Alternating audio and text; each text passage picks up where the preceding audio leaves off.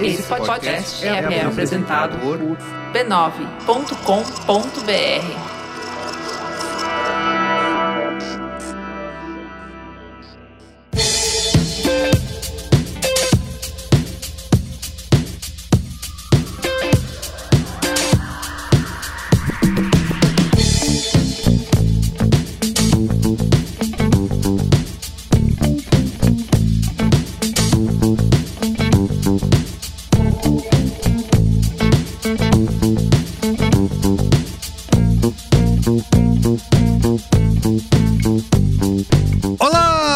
Merigo, esse é o Braincast número 463. Estou aqui com Bia Fioroto. E aí, Bia? Olá, Braincasters! De volta ao vivo e a cores nesse estúdio, Ana Freitas. E aí, Ana? E aí, Carlinhos, voltei. Ah, é. muito bem. Linda. Olga Mendonça. E aí, Olga?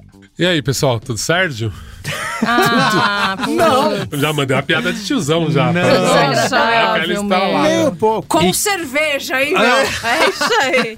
E Cris Dias! E aí, Cristiano? Boa noite, internet. Boa noite, Brasil. Muito bem, estamos ao vivo e a cores aqui no Estúdio B9 Tower. B9 Tower, é, né? Sports Arena. Pra gravar aqui o Braincast 463 numa pauta o Iago colocou aqui que nasceu de uma thread no Twitter, né, lá do Ricardo Ampudia. É verdade. Mas, Mas na verdade, é um papo que tem rolado há bastante tempo lá já no nosso grupo. Cris Dias já trouxe isso antes que é o fato de que ninguém mais é só a sua profissão hoje, né? Pô, eu já trago isso desde desde 2007, sempre. Exatamente, exatamente. Mas enfim. Mas acho importante ler a thread do A thread do Ricardo Ampudia que nos inspira, não nos inspirou mais nos Ah, deu, no... deu a, o início a... dessa pauta de agora. Dessa pauta de agora. A gente fala isso agora. Radar, é exatamente, isso de que ele é jornalista, né? E ele falou que não existe mais jornal... só jornalista, né? Tem uma onda personalista no jornalismo e em outras várias profissões, porque além das reportagens que o jornalista faz, ele também tem que compartilhar os bastidores da apuração, produzir conteúdo, marcar os colegas que ajudaram, enfim. Você tem uma produção de conteúdo nas redes sociais, além do jornalismo. Ou seja, você, além de ser a sua própria profissão, além de você ser jornalista, você também é um influencer. E essa fronteira fica cada vez mais borrada, né? Então não basta você ser jornalista, médico, bombeiro, policial delegado. militar, delegado. Você tem que compartilhar nas redes aquilo que você faz e criar toda. trabalhar a sua marca pessoal. Mas o Carlos Merigo, sabe por que isso acontece no por caso quê? do jornalista? Ah. Aguarde, a gente vai falar sobre isso. Ah, é. Achei que você já ia entregar e achar uma boa. Não. Porque Caraca, dá um aumento. teve um, brain, um Braincast que a Ana participou que com 10 minutos ela trouxe a resposta É e isso. ficou todo mundo assim. Mas foi sem a querer. retenção. A Foi. retenção é zero. Foi. Vamos pro acabou, porque acabou, não tem mais Mas foi que sem falar. querer. Aquele dia eu, eu não pensei. Foi, a hora que eu percebi, eu falei, puta, Você falou, você velho. entregou. Achou que o quê? O Tava no erro da TikTok. Ana foi ser genial demais. Exato. foi o Achou erro. que tava O no TikTok. o Higino quase teve infarto ao vivo Foi, aquele dia. foi. Foi, meio, foi meio triste ouvindo. Eu falei, Foi. Caralho. Então é isso, ó. Coração em de resumo, Gino. a gente vai discutir como que fica agora. Todo profissional tem que ter perfil e ser um creator? Tem que ser um influencer? Ou você pode, enfim, ser só a sua profissão e pronto, e acabou? Tem, Ou- vamos qual é a bola. Tem Não. como? Enfim. Muito bem. Tudo isso e muito mais. Muito Porra, mais. Tudo isso e muito mais. é Mas isso. antes- Venha rir e se emocionar. Vê, com grande elenco. Enfim, ó, recadinhos rápidos aqui antes da gente ir pra pauta. Recadinhos É, rápidos antes de... Vai lá. Ai, cara, ó. Não, eu preciso lembrar aqui, ó. Seguir a gente nas Tá redes sociais. É um movimento Siga. que tá Movimento. acontecendo. Arroba Braincast pode. Arroba Braincast Pod nas redes. Siga. Você seguindo arroba Braincast Pod, Brain você cortes, tem brain cortes. Brain Corts. Você ouve Inclusive, nas redes, você pode reclamar de que a gente fica 30 minutos até entrar na pauta. Exatamente. Exato. Pode. Principal. Eu, por Sim, exemplo, pode. quando eu escuto podcast, podcast demora 30 minutos pra entrar na pauta, o que eu faço? Desiste. Eu desisto. É isso. Olha aí. Então, ó, arroba Braincast Pod nas redes Deus sociais. me livre. Segue a gente. Segue. Avalie Braincast no Spotify, Olha, na estrelas. Apple. Olha, eu vou falar Cinco uma coisa. estrelas. Eu vou falar uma coisa. Vocês ficaram preguiçosos. É. Porque o que, que eu tenho falado? Vez após vez que eu venho aqui. Bota lá cinco estrelas no Spotify ou na Apple. Segue a gente no Spotify. Aproveita, abre agora o celular, já faz isso, já fica livre, né? Primeira obrigação. livre, Primeira obrigação, depois a diversão. E aí, eu tenho falado que se você deixar um, um comentário legal lá na Apple Podcasts, eu vou ler. Uhum. Li alguns. Fui pegar agora, antes de começar, antes até da gente se encontrar, fui pegar pra ler os comentários. Vocês estão pondo é, comentáriozinho de balinha. Ah, Não é assim. Querendo cortar Então caminho essa aí, semana não como. tem, comentário. Mas ó, Entendeu? Vai ter que, vai ter que pensar Não é com assim, carinho, não. Vai ter com que criatividade. criatividade e hein? inovação, cultura Tá digital. Chato, achando hein? que é bagunça. Chato mesmo. Gente, vocês são o pior terceiro Climão. ano dessa escola. Ficou o climão mesmo. Bia Fioroto cobra, não tem jeito. Ela Falou Mas é mesmo. chamou de cobra. O que eu gosto Foi. da Bia é Foi que ela isso que fala. ele fez comigo. Chamou de Comigo é cobra. café no bullying. O que eu gosto da Bia é que ela fala. Ela fala na cara. Falo mesmo. Então, abro sem mesmo. papas na língua, Sem Bia Fioroto. Semana que vem eu quero voltar com coisas legais pra falar. Então, se você for deixar um, um comentário, pense com carinho, pense com criatividade. Boa. Que você pode ser lido aqui. Mas- Mas, não esquece de dar cinco estrelinhas, Exatamente. que é muito importante Dê- pra Passa gente. review para o Braincast. Faz o seguinte também, tem uma coisa que é legal no Spotify. Nossa, muita é coisa, velho. compartilhar Não, já é o demais. link do Spotify Deixa o pra gente ganhar Não. aquele muito compartilhado. Pô, Isso é legal, isso é legal. Eu tô falando, caralho. Eu ia é falar, a gente tá pedindo tanta coisa pro Não, ouvinte já, a gente vai ter que pagar o, É, o outra ouvinte. coisa. Isso é Isso é vínculo job, isso é job. Outra coisa, ó. Meu pix é o seguinte. Também tem. Meu Semana Pix. que vem eu preciso fazer um roteiro. Se alguém Chave puder. aleatória. Ó, eu tenho que falar um negócio. Semana que vem eu vou trabalhar presencial a semana toda, a Carminha vai ficar sozinha. Quem quiser lá em casa, Quem quer dog Carminha. aqui, cachorro, dog here. Também O tô precisando. lá. É, Ai, ouvinte, você é co- é, demais. personal trainer novo, também. Não, também, é quem, preci- quem puder. Não, tá? nossa ouvinte, a nossa ouvinte tem que agradecer porque... Parabéns, Por parabéns pra favor, você. é, a gente pede cada coisa. e eu queria pedir mais, uma última coisa. ouvinte, é, querido Não. e querida ouvinte, uma última coisa que a gente vai te pedir antes de ir pro programa, que é assine o Brinquete, Assine! pague! Pague! Além de tudo, pague! É, Pague, o, porque é, o não? Rodrigo Faro fala, pague! Pague! Torne- namoro, pague! Se torne assinante do Braincast e faça parte da Braincast É baratinho, É pague. baratinho. Você acessa b9.com.br. Nem aumentou. E a inflação Nem- aumentou e não Ai, a aumentou. inflação É isso. galopante desse país. A caristia. E continua igual. Torne-se assinante do Pague. Braincast pra você. É, Torne-se assinante, Cris. Você também, tá? Para Eu você também. fazer parte da Branquesteria Gourmet, que é o nosso Isso. grupo Eu secreto fiz um vídeo agora Pague. na entrada aqui de uma denúncia ah, da, do- da empresa que. da empresa, mas tem no- no só quem andar. tiver lá vai saber. Quem tá lá na Branquesteria sabe a empresa que é a nossa arca inimiga do Braincast. Então, Cara, é um absurdo. um absurdo. Então, você assina o Braincast, você pode assinar pelo PicPay, pelo Apoia-se ou pelo Apple Podcasts. Lá no b9.com.br tem todos os links. b9.com.br barra assine. Tem todos os links lá pra você assinar. Você faz parte da Brinquesteria, conversa com a gente, decide as palavras que vão estar aqui no próximo Braincast É isso. da Copa de, Bu- de Buzzwords. Buzzwords. Buzzwords. Mas, mas, E mais importante, ou mais importante não, mais importante é conversar com a gente. Isso. Mas tem uma parte muito importante que é você ouvir o conteúdo secreto. O Os Braincast sonhos do secreto. Tá tudo lá. Tá tudo no Braincast. A Ana decidiu aqui as eleições brasileiras. É isso. Né? O TSE tá se batendo lá pra fazer uma TSE eleição. assinou, TSE assinou. a- TSE assinou a brincadeira pra Ana poder... Freitas já decidiu tudo Cara. aqui. Já decidiu tudo aqui. E Bia Fioroto e Yoga Mendonça trouxeram as tendências musicais. Foi, falamos de muitas coisas. Só tem acesso a isso quem assina. Só. Tá? Então torne-se assinante. Assina lá, vai, é tão legal. Muito bem.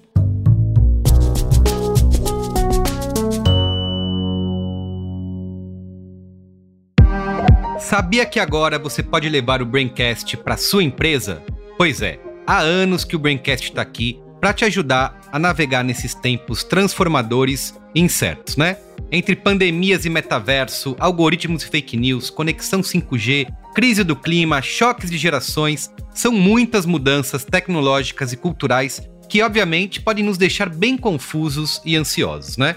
Mas o Braincast está aqui, para a gente não perder a esperança no futuro. Mas também sem deixar de questionar o hype do futurismo exagerado que você sabe que rola muito por aí.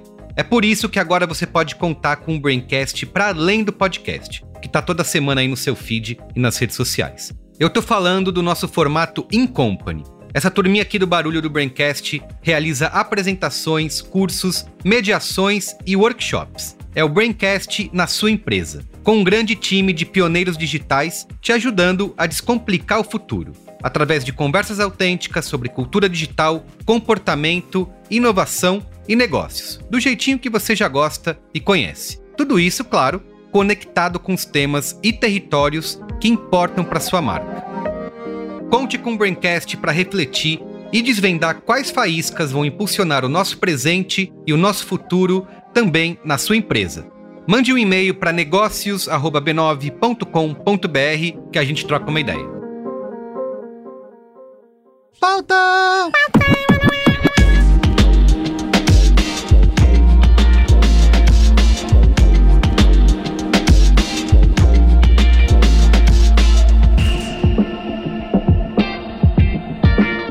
bem, vamos lá, gente. Ó, nessa, nesse papo aí de que a onda personalista não é só do jornalismo, tá em todo lugar. Sim. É Você não isso. pode mais ser só um jornalista na redação, apurando, escrevendo sua matéria Você- genial. Você pode. Você pode. Mas É você isso, pode. é isso Poder. aí. Poder, Poder. poder, você pode. Poder, Poder, esse poder, poder, pode. poder. Mas você quer pegar mais trilhinha? É, lá. Esse é o Você ponto. quer ser convidado pra participar de podcast? Olha É. aí. E aí você tem que trabalhar nas redes a sua personalidade. Você não pode mais. Você tem que criar um logo. Você tem que botar sua É, foto. cria um Você logo tem que dar uma aí. notícia com uma marca d'água que é Marca tudo. teu nome. Criar conteúdo. Exatamente. Tem o. Trendar. Trendar. Fazer dancinha. tem na, no Twitter tem o senhor marca d'água lá que todo mundo tira sarro, né? Que bota marca d'água nos videozinhos. E tudo É, que ele faz é assistir o Canal quem é. Brasil e a TV Ah, Brasil tá lá e certo. tirar o. e botar sua marca d'água. Não Tá. é? Não acontece Tá isso? correto. Acontece. Então, Acontece, acontece. isso. E aí todo mundo se vê meio que obrigado. Agora eu não posso mais só trabalhar no meu trabalho. Eu preciso criar e desenvolver uma pode. personalidade. Aí, aí você tá me obrigando a fazer A gente nunca vai sair desse, desse um- argumento, a né? É cometer isso. um dos maiores crimes na Constituição do B9, que é a Coronel Pachecada. Coronel Pasticada, tá bom? Que vai é lá. você ir lá no Boa Noite Internet e Hum. O mais recente episódio se chama O Trabalho Não é o Trabalho. O Cris Dias, ele roubou a pauta do Braincast e Ele fez o faz bagulho isso. antes. Que é um merchan, é tudo um Mas tá, branded tá, content. tá liberado. Não, mas é isso, trabalho não é o trabalho. Você acha que o seu trabalho é escrever, salvar vidas, defender a segurança Ser um médico, pública, ser um bombeiro, apagar fogo, não apagar é só. fogo. O trabalho não é o trabalho. Você tem que fazer um monte de coisa em volta. O exemplo que eu dou na Coronel Pachecada no, no podcast No Boa Noite Internet é assim. Eu estava uma vez com um certo piloto de Stock Car, filho de um grande locutor da Rede Globo. Ah, E ele falou assim, que cara, termina, eu... começa com bu, termina com eno. bu- termina com eno. Ele falou assim, cara, eu corro na Stock Car em mais não sei quantas categorias. Eu corro 25 corridas por ano, ou seja, durante 25 domingos, eu sou a minha profissão. Eu sou piloto de corridas. Eu entro num carro, tem que correr muito, tem que chegar em primeiro lugar. Eu tenho, acho que ele falou, sete patrocinadores. Para cada patrocinador, eu tenho comprometido 10 dias, e eu tava falando, tava tendo essa conversa com ele, num evento de um patrocinador. Ele falou: Eu tô aqui hoje, nesse dia, É um dia à de disposição desse patrocinador. Então, se você fizer uma aritmética básica, como faziam os gregos, são 70 dias por ano onde eu estou trabalhando como, sei lá, garoto propaganda, participando de evento e tal, versus os 25 dias que eu estou correndo dentro de um carro e tal. Então, assim, Ah, o meu trabalho é piloto de corrida ou é o carinha que vai no evento do patrocinador dar entrevista para a imprensa, para ficar disponível. ficar disponível, Uhum. jantar com o patrocinador, fazer reunião de não sei o que, que lá. Ser uma pessoa legal. Isso vale para qualquer profissão. Você acha, ah, você é astronauta. Cara, você vai ficar no espaço cinco dias no ano e no- todos os outros dias você vai fazer outras coisas que não tem absolutamente nada a ver. Então, assim, vamos pro qual é a boa? Assim, a minha, a minha é a opinião boa? sobre isso é isso é parte do seu trabalho, fazer o que Mas o Ricardo a partir falou. de agora, né? Como você já percebeu, a análise que o Ricardo Ampudia publicou no Twitter dele foi uma das grandes provocações aqui para nossa pauta de hoje. Claro que vamos deixar o link aqui para os tweets dele na descrição do episódio, mas já que a gente está falando tanto do Ricardo, chamamos ele próprio, que é jornalista, para explicar para a gente como ele vê essa tendência do repórter creator e como isso tem influenciado o trabalho dele. E claro, como isso afeta também o dia a dia da profissão de jornalista. Fala aí, Ricardo. E aí, galera, tudo bem? Cara, esse tweet foi, na verdade, um, um grande desabafo que, pelo jeito, encontrou é, eco na cabeça de muita gente. Assim, acho que muita gente estava incomodada com esse, com esse acontecimento novo no jornalismo. Uma parte triste disso é que tem muita gente que simplesmente não quer fazer isso, não pode fazer isso, enfim, que quer separar o profissional do pessoal. E me parece que com a ascensão das redes aí, não é nem a ascensão das redes, né? Com a conquista das redes das nossas vidas, a gente não pode escolher não fazer isso. E eu vi muita gente respondendo ali, falando exatamente sobre isso, sobre como é precarizado também, porque eu sou jornalista, eu passo tudo que eu tenho que passar para conseguir apurar uma informação, é difícil. Aí você consegue fazer isso, você vai ganhar pouco para fazer isso, você fez isso mais 20 coisas ao mesmo tempo. E além de tudo, você tem que ser carismático, você tem que fazer. O problema é o formato, né? E esse formato ele é, ele é pautado pelo entretenimento, pela cultura, pelo marketing, por quem vende. E você está trabalhando com informação, ou você está trabalhando. Teve gente ali que respondeu que é médico, que é professor, enfim, o cara trabalhando com educação, trabalhando com a saúde das pessoas. E ele ainda tem que achar um jeito dele ter uma personalidade que é carismática, que é palhaça, para fazer uma dancinha, para fazer a pessoa conseguir prestar atenção no trabalho dele. Tipo, e o jornalismo está indo muito para esse lado do, do, personalismo mesmo, assim, não é mais fulano escreveu para o Estadão. É a matéria que fulano, que tem 30 mil seguidores nas redes sociais, escreveu para o Estadão. E ele escreveu uma matéria para o Estadão, mas os desdobramentos você vai ver no Instagram dele e as informações preliminares já estavam no Twitter. E aí ele vai entrar nessa discussão com a própria fonte no Twitter e de repente ele faz uma live para discutir a matéria que ele fez. Ao mesmo tempo que é empoderador, porque o cara passa a ser, o jornalista passa a ser mais independente, ele, o, o trabalho do jornalista passa mais a pertencer a ele, é uma falácia, porque o trabalho do jornalista não pertence a ele, pertence à rede social pertence ao Facebook, pertence ao TikTok, pertence ao Google. É, são, o cara está trabalhando de graça para fazer o trabalho dele ali dentro das redes sociais e ele ganha de volta a audiência. Ele ganha retorno da audiência, ele ganha aplausos, ele ganha likes, ele ganha. Só que isso não paga o aluguel do cara, mano. Isso não paga o aluguel de ninguém. E aí você tá lá fazendo o TikTok ser valioso. Então as pessoas vão até lá porque, pô, tem informação sobre medicina e nutrição dentro do TikTok. Então, para quem que a gente está escrevendo no final das contas quando a gente fecha uma matéria e publica? É para os seguidores ou é para a sociedade? E eu acho que a gente não pode perder isso de vista, porque se a gente perder isso de vista, a gente vai começar a infantilizar e adequar esse formato de entretenimento até o jornalismo sério que a gente produz. Assim, isso é um risco terrível, cara. Eu acho que é isso, cara. Fica aí a pensata para a gente tentar resolver junto essa situação que a gente está se metendo cada vez mais. É, Para quem quiser acompanhar meu trabalho, não me siga nas redes sociais, assine o jornal, assine um site de notícias que você gosta, porque no final das contas é isso que paga o trabalho do jornalista. Não é like, não é número de seguidores. Então, se você gosta de um jornalista mesmo, acompanhe o trabalho dele, é, compartilhe o trabalho dele, fale sobre o trabalho dele, pense sobre o trabalho dele e pague pelo trabalho dele, porque é justo, todo mundo merece ser pago pelo que a gente está fazendo. Valeu. Tem um ponto no jornalismo especificamente, e aí a gente pode fazer a relação para as outras profissões, mas tipo, né, o que aconteceu no jornalismo basicamente foi que antes você tinha bastante definido e muito separado é, Igreja de Estado. a responsabilidade por distribuir o jornal era da distribuidora, que Ah. fazia o jornal chegar nas bancas. Verdade. E aí você tinha o jornalista na redação. A responsabilidade do jornalista era identificar uma matéria e escrevê-la, né, desde que o editor aprovasse. Essa matéria tinha que caber no espaço físico do jornal. Então, o jornalista não tinha que se preocupar se essa matéria ia ser bem aceita ou mal aceita, se ela ia ser lida ou se ela não ser lida. Ele não tinha que se preocupar em fazer essa matéria chegar nas pessoas. Uhum. É. Ele tinha que trazer a verdade. O, o par- é, é, em aspas, ou sei lá.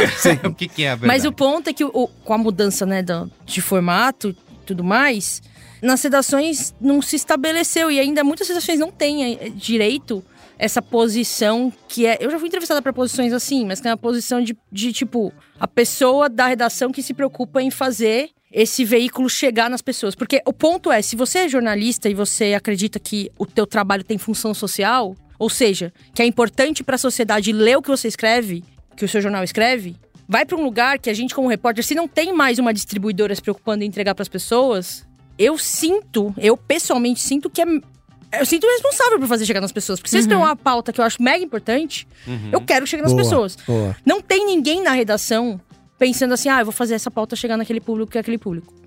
Assim, hoje em dia até tem mais cargos assim, ah, puta, tem gente que atua com mídia paga, mas não é, puta- não é bem estruturado, eles não têm as melhores práticas. Mesmo os jornais mais modernos, isso é bem. tem vários gaps. Isso acaba ficando na mão do repórter. O repórter tem interesse que a matéria dele circule, ele tem interesse que o nome dele circule, é, que ele seja reconhecido como individualmente. Pra ele, compensa mais ser reconhecido Sim. individualmente do que como o, sei lá, o jornalista A do veículo Folha tal. publicou. Ou a Folha publicou. Pra ele é muito, muito mais positivo pra carreira dele, perspectiva de curto, médio e longo prazo. Se ele foi conhecido como o repórter que produz, a- que é o Isso. nome dele. Total. Claro que isso é tipo, e eu concordo super com o que eles falou. Sim, é parte do trabalho, mas é, é por isso que é parte do trabalho. É parte do trabalho porque você precisa fazer o que você escreve chegar nas pessoas, porque isso é tão importante assim, precisa ser lido. E também porque o, o ganho é um pouco do veículo, mas é muito mais seu.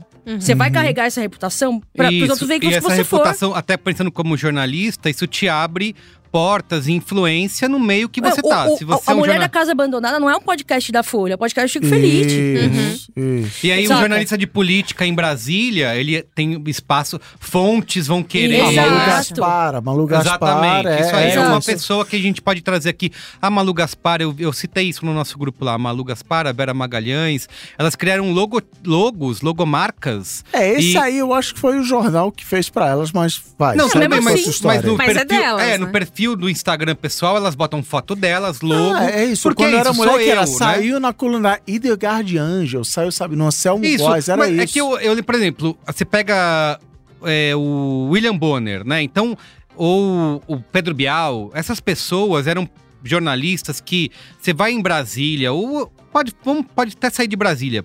As pessoas querem, ah, vou dar uma entrevista pro Pedro Bial, Sim, vou participar. sim. Ele tem um prestígio, né? Sim. Então ele criou esse nome, eu vou falar com o Pedro Bial. Cara, você tá falando essa história, há- já tem, sei lá, um, dois anos, uma amiga minha que vocês conhecem, mas não vou liberar o nome, falou assim: você tem o contato do Chico Felite? Porque aconteceu uma história na minha empresa de abuso, de não sei quem, não sei o que lá. Quero contar E pra eu ele. quero contar pra, Pra ele. ele. É isso, é Exatamente, isso. exatamente. Você manda pra ele. É. A gente viu com só. Desculpa, só um outro exemplo. Ah. O negócio da Vaza Jato, né? É Não foi isso. Ah, eu quero mandar isso pra, pro Intercept, É, pro. que lá- Como é o nome dele? Le Lá? Exato, quero O mandar. rapazinho lá. Que, não tá Rapazinho. mais lá. Que não tá mais lá, mas É. eu quero mandar pra ele porque. Agora então, é creator. ele construiu essa reputação, né? Isso. Então isso é uma coisa importante. Pro, é, e pro jornalista isso é importante porque estabelece a relação dele com fonte, então vai para além. Ou seja, por mais que tenha as características desse novo contexto digital, das pessoas terem perfis pessoais, sempre foi importante pro jornalista estabelecer relação com fonte, circular em lugares de pessoas de prestígio. Tipo, Um, de, no- um nome independente do veículo que ele tá, né? Tipo, sempre foi importante. E aí tem, hoje, acho que uma coisa interessante de dizer é que alguns anos tinha um lugar de disputa, e alguns veículos ainda tem, tá? Um lugar de disputa de não ter uma clareza se isso é positivo ou negativo. Tipo, veículos que coíbem essa participação ou esse tipo de posicionamento por parte do repórter, ou que de alguma maneira criam ali uns guidelines de tipo de posicionamento. Os guidelines restringem bastante a capacidade do repórter de, tipo, vender sua marca pessoal. E tem outros veículos que estão indo na linha de aproveitar isso, né? De aproveitar o prestígio que, tipo, um perfil grande de um repórter pode dar pra ajudar a espalhar, distribuir uma pauta, um link e fazer isso, reverter isso em audiência e aí, consequentemente, publicidade. Então, tipo, você tem as duas linhas, assim. Eu diria que tem prós e contras nas duas, mas eu diria que é meio inevitável que seja a segunda que vai prevalecer, porque na prática os veículos não, não vale a pena para os repórteres cercearem essa capacidade de construir a marca individual só para ficar no veículo. Não tá mais valendo a pena. Então acaba que especialmente repórteres de mais prestígio, mas não precisa nem ser esse o caso. Você pode ser um repórter jovem, mas que tá construindo um nome. Tipo, pra você, mesmo que, pô, é seu emprego, legal, só começando, mas depois de alguns anos não vai valer a pena você ter que, tipo, meio que se esconder e não fazer sua marca pessoal, porque o veículo onde você trabalha não permite isso. Porque o- as coisas que você conquista do ponto de vista de carreira, É de prestígio e credibilidade, marca. se você se posiciona bem em rede social, são, valem mais a pena. Naquele Braincast que a gente gravou recentemente sobre crise de confiança, Isso que eu ia puxar. a gente falou falar de- isso, é, né? Exato, é. Que. A gente não. Ana Va- Ana Freitas. Freitas, exatamente. Ana Freitas trouxe esse ponto de Não, que. eu falei, eu falei. Não, brincadeira. Mas o lance é, eu, o que eu. Inclusive, quando a gente perguntou, porque sempre tem isso, tá, gente? Antes de qualquer pauta acontecer, alguém vem com um link no grupo e escreve: Isso é pauta? Desespalta? Is this pauta? Is this pauta? Deve ter uma musiquinha E pra geralmente, isso, né? is this pauta? Desespalta! E Só aí- tem essa melodia, né? Só tem. É, só tem. E aí, uma coisa que eu escrevi que, enfim, aí a gente não, não queimou pauta, mas eu queria jogar pra todo mundo que é com, essa, com esse lance, né? Então a gente tem jornalistas. É, é claro que eu acho que a primeira pessoa hoje, por causa do estrondo que aconteceu por causa da mulher na casa abandonada, é o Chico, mas enfim, existem vários outros Da jornalistas. casa que... da mulher abandonada? A, a, a, isso. A mulher lá. A casa da mulher abandonada. casa é abandonada da mulher. O hipoglós da cara da mulher a mulher abandonada. da casa. E aí, o que que acontece? O veículo que tá ali pegando aquela pessoa que fez o nome, que foi lá, fez o post, botou a marca d'água, fez o caralho a quatro. Ela empresta essa essa essa credibilidade da, da- do, nome, né, do CPF dessa pessoa, e isso ajuda a aplacar essa falta de confiança das pessoas ou nem? Ah, tá. O Chico Felice, por exemplo. Por emprestar- exemplo. Sim. Isso. Na verdade, não é que nem a Chico tá a aplacar, é que, tipo, a leitura que as pessoas têm, muita gente vai ter uma leitura, tipo, ah, entendi que é a folha aqui, mas o que importa pra mim é que é o Chico, e eu conheço e confio no trabalho do Chico. Esse lance da personalização, né, esse, esse lugar de, tipo, eu acredito mais na, na fake news absurda que o meu tio me manda porque é meu tio, do que o que diz o William Bonner no Jornal Nacional, porque o William Bonner tem intenções escusas. Isso vai pra todos os lugares, não vai só pro jornalismo, né? Vai, vai para todos os lugares. E aí, tipo, vai, vai para as outras profissões também. Tipo, é um, é um emaranhado de, de meio de. Vou chamar de tendências, mas na verdade é um ema- emaranhado de contextos que forma minha tempestade perfeita para as profissões estarem nesse lugar, assim, eu acho. Meu raciocínio é um pouco nessa linha, assim. Primeiro que a gente tem que lembrar que o, o Chico é um caso muito específico, né? Uhum. Porque, primeiro, o Chico era da Folha. Ele se fez, Sim, né? sim, ele ficou sim. conhecido na Folha, ele teve Fez a parte dele na de revista. da Folha. Na Foi. revista da Folha, ele tinha um- uma. Ele foi um cara que ele fez um- uma página que era sempre chata em revista, né? Que falava das personalidades, falava de cidade, que sempre era meio boring, porque o cara pegava um release, lia lá o lançamento de qualquer loja e botava lá. O Chico reinventou isso de um jeito muito interessante. Quando ele fez, foi muito interessante. Bom, então acho que ele tem uma relação com o veículo. Então eu entendo que o Chico, pra gente que é da podosfera, blá blá blá, o Chico, puta cara, já fez livro, já fez podcast, mas já é apareceu um em cara todos os forte lugares. nas redes, né? Ele não é um cara que trabalha É. super Não, não, ele é super forte nas é redes. Só que assim, pra um público muito específico. A Sim. gente é uma bolha. Isso. Só que eu fico pensando, agora o Higienópolis Abandonado, é, ele, ele, ele, foi um, ele foi um programa que furou essa bolha da internet. Então, assim, gente, eu vi senhorzinhos comentando sobre o podcast. Gente, tinham crianças tre- trepadas no muro da casa. não, e anteontem. gente que nunca ouviu. Eu tô falando, eu tô tentando fugir dessa Sim, coisa do TikTok. sim. Exato. Né? Assim, então, pensando nisso, você fala, cara, quando a pessoa lê um logo da Folha lá, isso tem um peso. Então, eu Tem. acho que é uma troca dos dois lados, é um brand dos dois lados. O que o Ampudia fala no post, que eu acho interessante, que ele fala mais no final do post dele, é muito isso, assim. Antes no jornalismo, eu me lembro quando trabalhei em redação, em várias redações e tal. Se você tivesse o perfil de ser uma pessoa tímida e se expressar pelo texto, Sim, cara, você sim. concorria a vários prêmios, tanto que vários amigos meus ganharam Total. vários prêmios, ganharam bolsa pra estudar não sei aonde. Agora, essa pessoa que tem um perfil mais introspectivo, se expressa melhor no texto do que na frente de uma câmera, É. a gente tá limitando por baixo. Então, assim, você já vai ter que ser o aparecido. Senão você não vai rolar no Isso, jornalismo. exatamente. Senão você morreu. Isso é muito triste. Tá certo, Aí quando tá a gente certo. amplia essa discussão pra fora do jornalismo, que eu fico, que aí eu boto meu questionamento. O, quando a gente pensa no Doutor Bumbum. O Doutor Bumbum, ele não era o melhor na profissão dele. Depois a gente descobriu que ele não era nada Na melhor da profissão bumbologia. dele. Ele não era o melhor cara pra fazer plástica, mas ele era um cara que sabia trabalhar rede, tráfego Sim, direto. é, Então, assim, ele sabia trabalhar redes sociais. Só que, como ter seguidores é uma métrica que você é bom em Isso, qualquer isso, coisa. Então, atores estão sendo Isso escalados falar, filme ator se fode por muito causa também. de números de, de, de, de Não- métrica de Instagram. Não é mais o teste, né? Lá é pra audição, pra saber quem é o melhor. Então, é pra Instagram. mim, para mim, o que tá mais complicado é. Tem, tem áreas. Então, quando eu penso num texto, eu entendo que é meio confuso. Porque, assim, o Chico tem muito acesso porque ele é foda e fez um monte de coisa relevante. Foi. Sim. Talvez tem jornalistas que são muito tímidos e ficam numa parte que é muito background que talvez não apareçam na rede. Ou se você for um jornalista que escreve uns textos cabeçudos, uma puta apuração, como a gente vê, ne- um jornalista da pública pra viralizar é muito difícil. Isso, Só que você vê isso. umas puta matéria Mas- foda, que depois são desdobradas, aparece um, dois trechinhos no Fantástico, e aí você fala assim, que gente, essa matéria era da pública, gritando. Então eu acho que tem esse lugar que é muito complicado, que eu, que eu fico pensando das redes sociais é que, no final, é só um jogo de egos e vaidades. E aí a gente pensa, porra, essa qualidade do Mas, negócio Olga, ficou em que. Além de ego e mais. vaidade, não tem uma questão É. do privilégio da CLT, de, por exemplo, você tá empregado na Folha, num grande jornal, numa grande empresa, beleza, não preciso fazer nada disso. Mas a partir do momento que tudo virou. Mas eu acho que precisa. Esse é o Precisa, ponto. mesmo Assim, sendo- Todo mundo tá sendo cobrado, É, velho. Quando eu cobrado por trabalhava na, cara. quando eu trabalhava em redação, a gente É. já era cobrado. E assim, eu não acho que é só jogo de ego e vaidade. Tipo, eu acho que existe.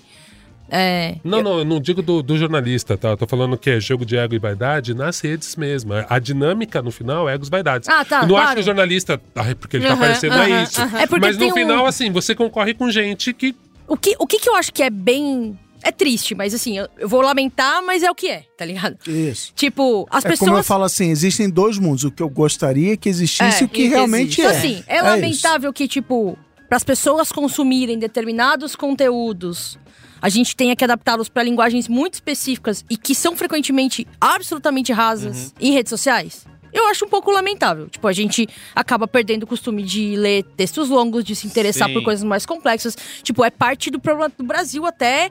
E é um negócio que é muito usado pela extrema-direita, que é o fato de que as pessoas, até cognitivamente, meio que não querem explicações com- complexas para as coisas. Nem, nem clicam no link. No é título simples. já resolveu. Então, é. tipo, isso é triste? Isso é triste. Porém, o que tá colocado é que as pessoas consomem conteúdo assim. Tipo, o exemplo que eu costumo dar, eu dou palestra muito sobre isso por causa do, do jornalismo. O exemplo que eu costumo dar é o seguinte: se, tipo, há 100 anos atrás tinha um jornal, o jornal vendia em banca, né? Se tivesse um jornal que vendesse por dentro do pacote do Babalu, como veículo, provavelmente ele não seria muito bem sucedido, porque as pessoas compravam notícias pra ler em banca. E era assim que elas se informavam. Tipo, o que eu quero dizer é que se as pessoas se informam por esses meios, infelizmente, é responsabilidade do jornalismo entender qual é o melhor jeito de fazer as informações que são consideradas de interesse público estarem nesses meios. E o que, que isso significa? Na minha opinião, tá? Eu sempre falo isso também. Eu acho que o jornalismo, ele tem uma função do que é interesse. Tipo, tem a função de informar, e nem sempre o que o jornalismo tem função de fazer, as pessoas querem ouvir. A sociedade quer ouvir. A so- é, muitas vezes o jornalismo, o papel. O jornalismo é identificar as coisas que precisam ser ditas. Se não Independente era da, propaganda, já dizia. independente da cidade que eu ouvir, não. O problema das redes sociais é que nas redes sociais as pessoas só veem o que elas querem ver, certo? Na minha opinião, É como- isso, antigamente você comprava a folha, vinha a folha inteira. Vinha a folha inteira. Tá ali. Isso, é o- ah, isso aqui, você até podia Exato. pular aquela página, mas é isso, vinha um pacote inteiro. Agora Exato. você vende a unidade de notícia. Cada artigo precisa ser Isso. batalhado individualmente. Isso aí. E aí, e aí, em termos de estratégia de distribuição, a maneira como eu costumo. Olha aí, consultoria gratuita, hein? A maneira como eu costumo orientar os veículos para estabelecer uma estratégia de distribuição é combinar. Nem, nem tudo que você vai fazer vai ser só de interesse público. Então você tem que combinar coisas que você faz que sejam só de interesse público. Ou seja, eu preciso dizer isso porque isso é importante, mas não necessariamente as pessoas querem ler sobre isso. Com coisas que são ao mesmo tempo de interesse público e de interesse do público. É você en- entre- en- é, encontrar a intersecção. Como é que você encontra a intersecção? Pode ser via tema, pode ser um tema que seja ao mesmo tempo interesse do público e interesse público, pode. Mas pode ser via formato. Tipo, ah, esse, esse tema é cabeçudo, mas eu encontro um formato aqui que eu consigo adaptar de um jeito que as pessoas vão consumir. Tipo, isso, sei lá, é a, é a brisa de como é que você consegue transformar uma, pauta cabeçuda de.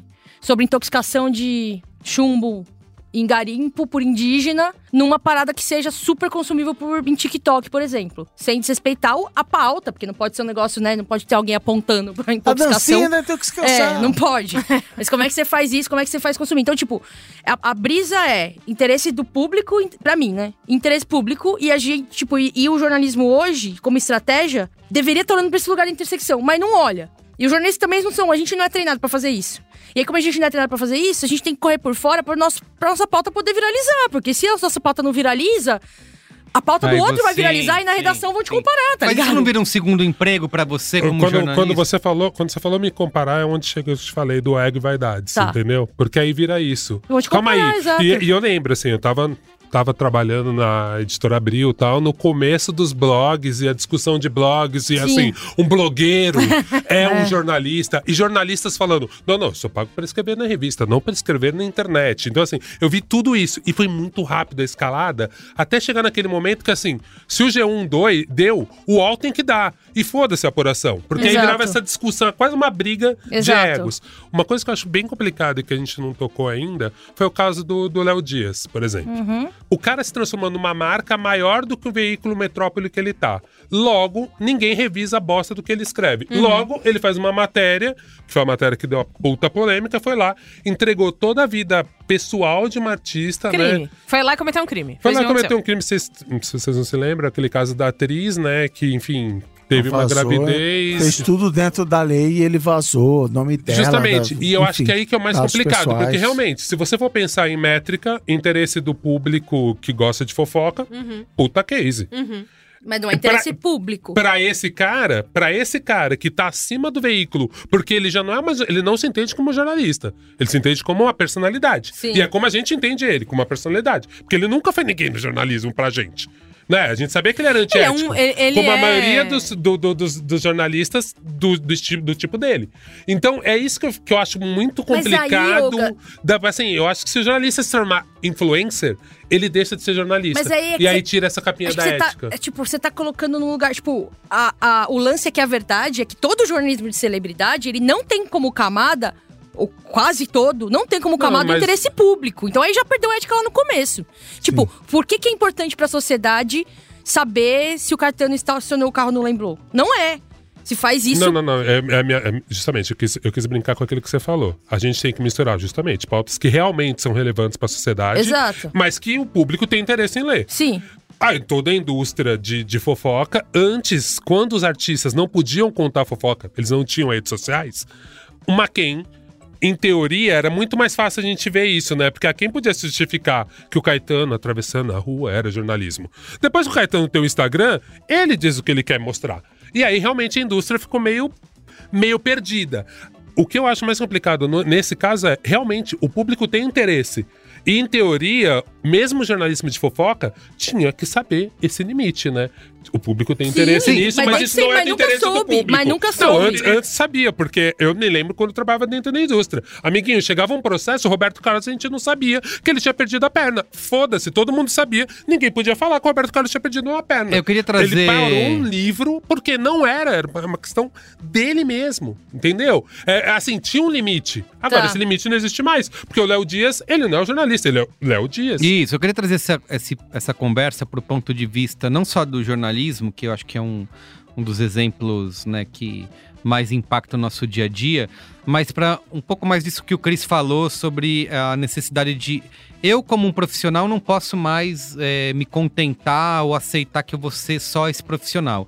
Eh, eu preciso fazer todo um trabalho de divulgar o meu De trabalho. marketing digital em exatamente. redes A minha sociais. marca- Pessoal, Marca Que é o- que é o Eu É. gosto disso, não acho ruim, porque sobra mais job de freela pra mim.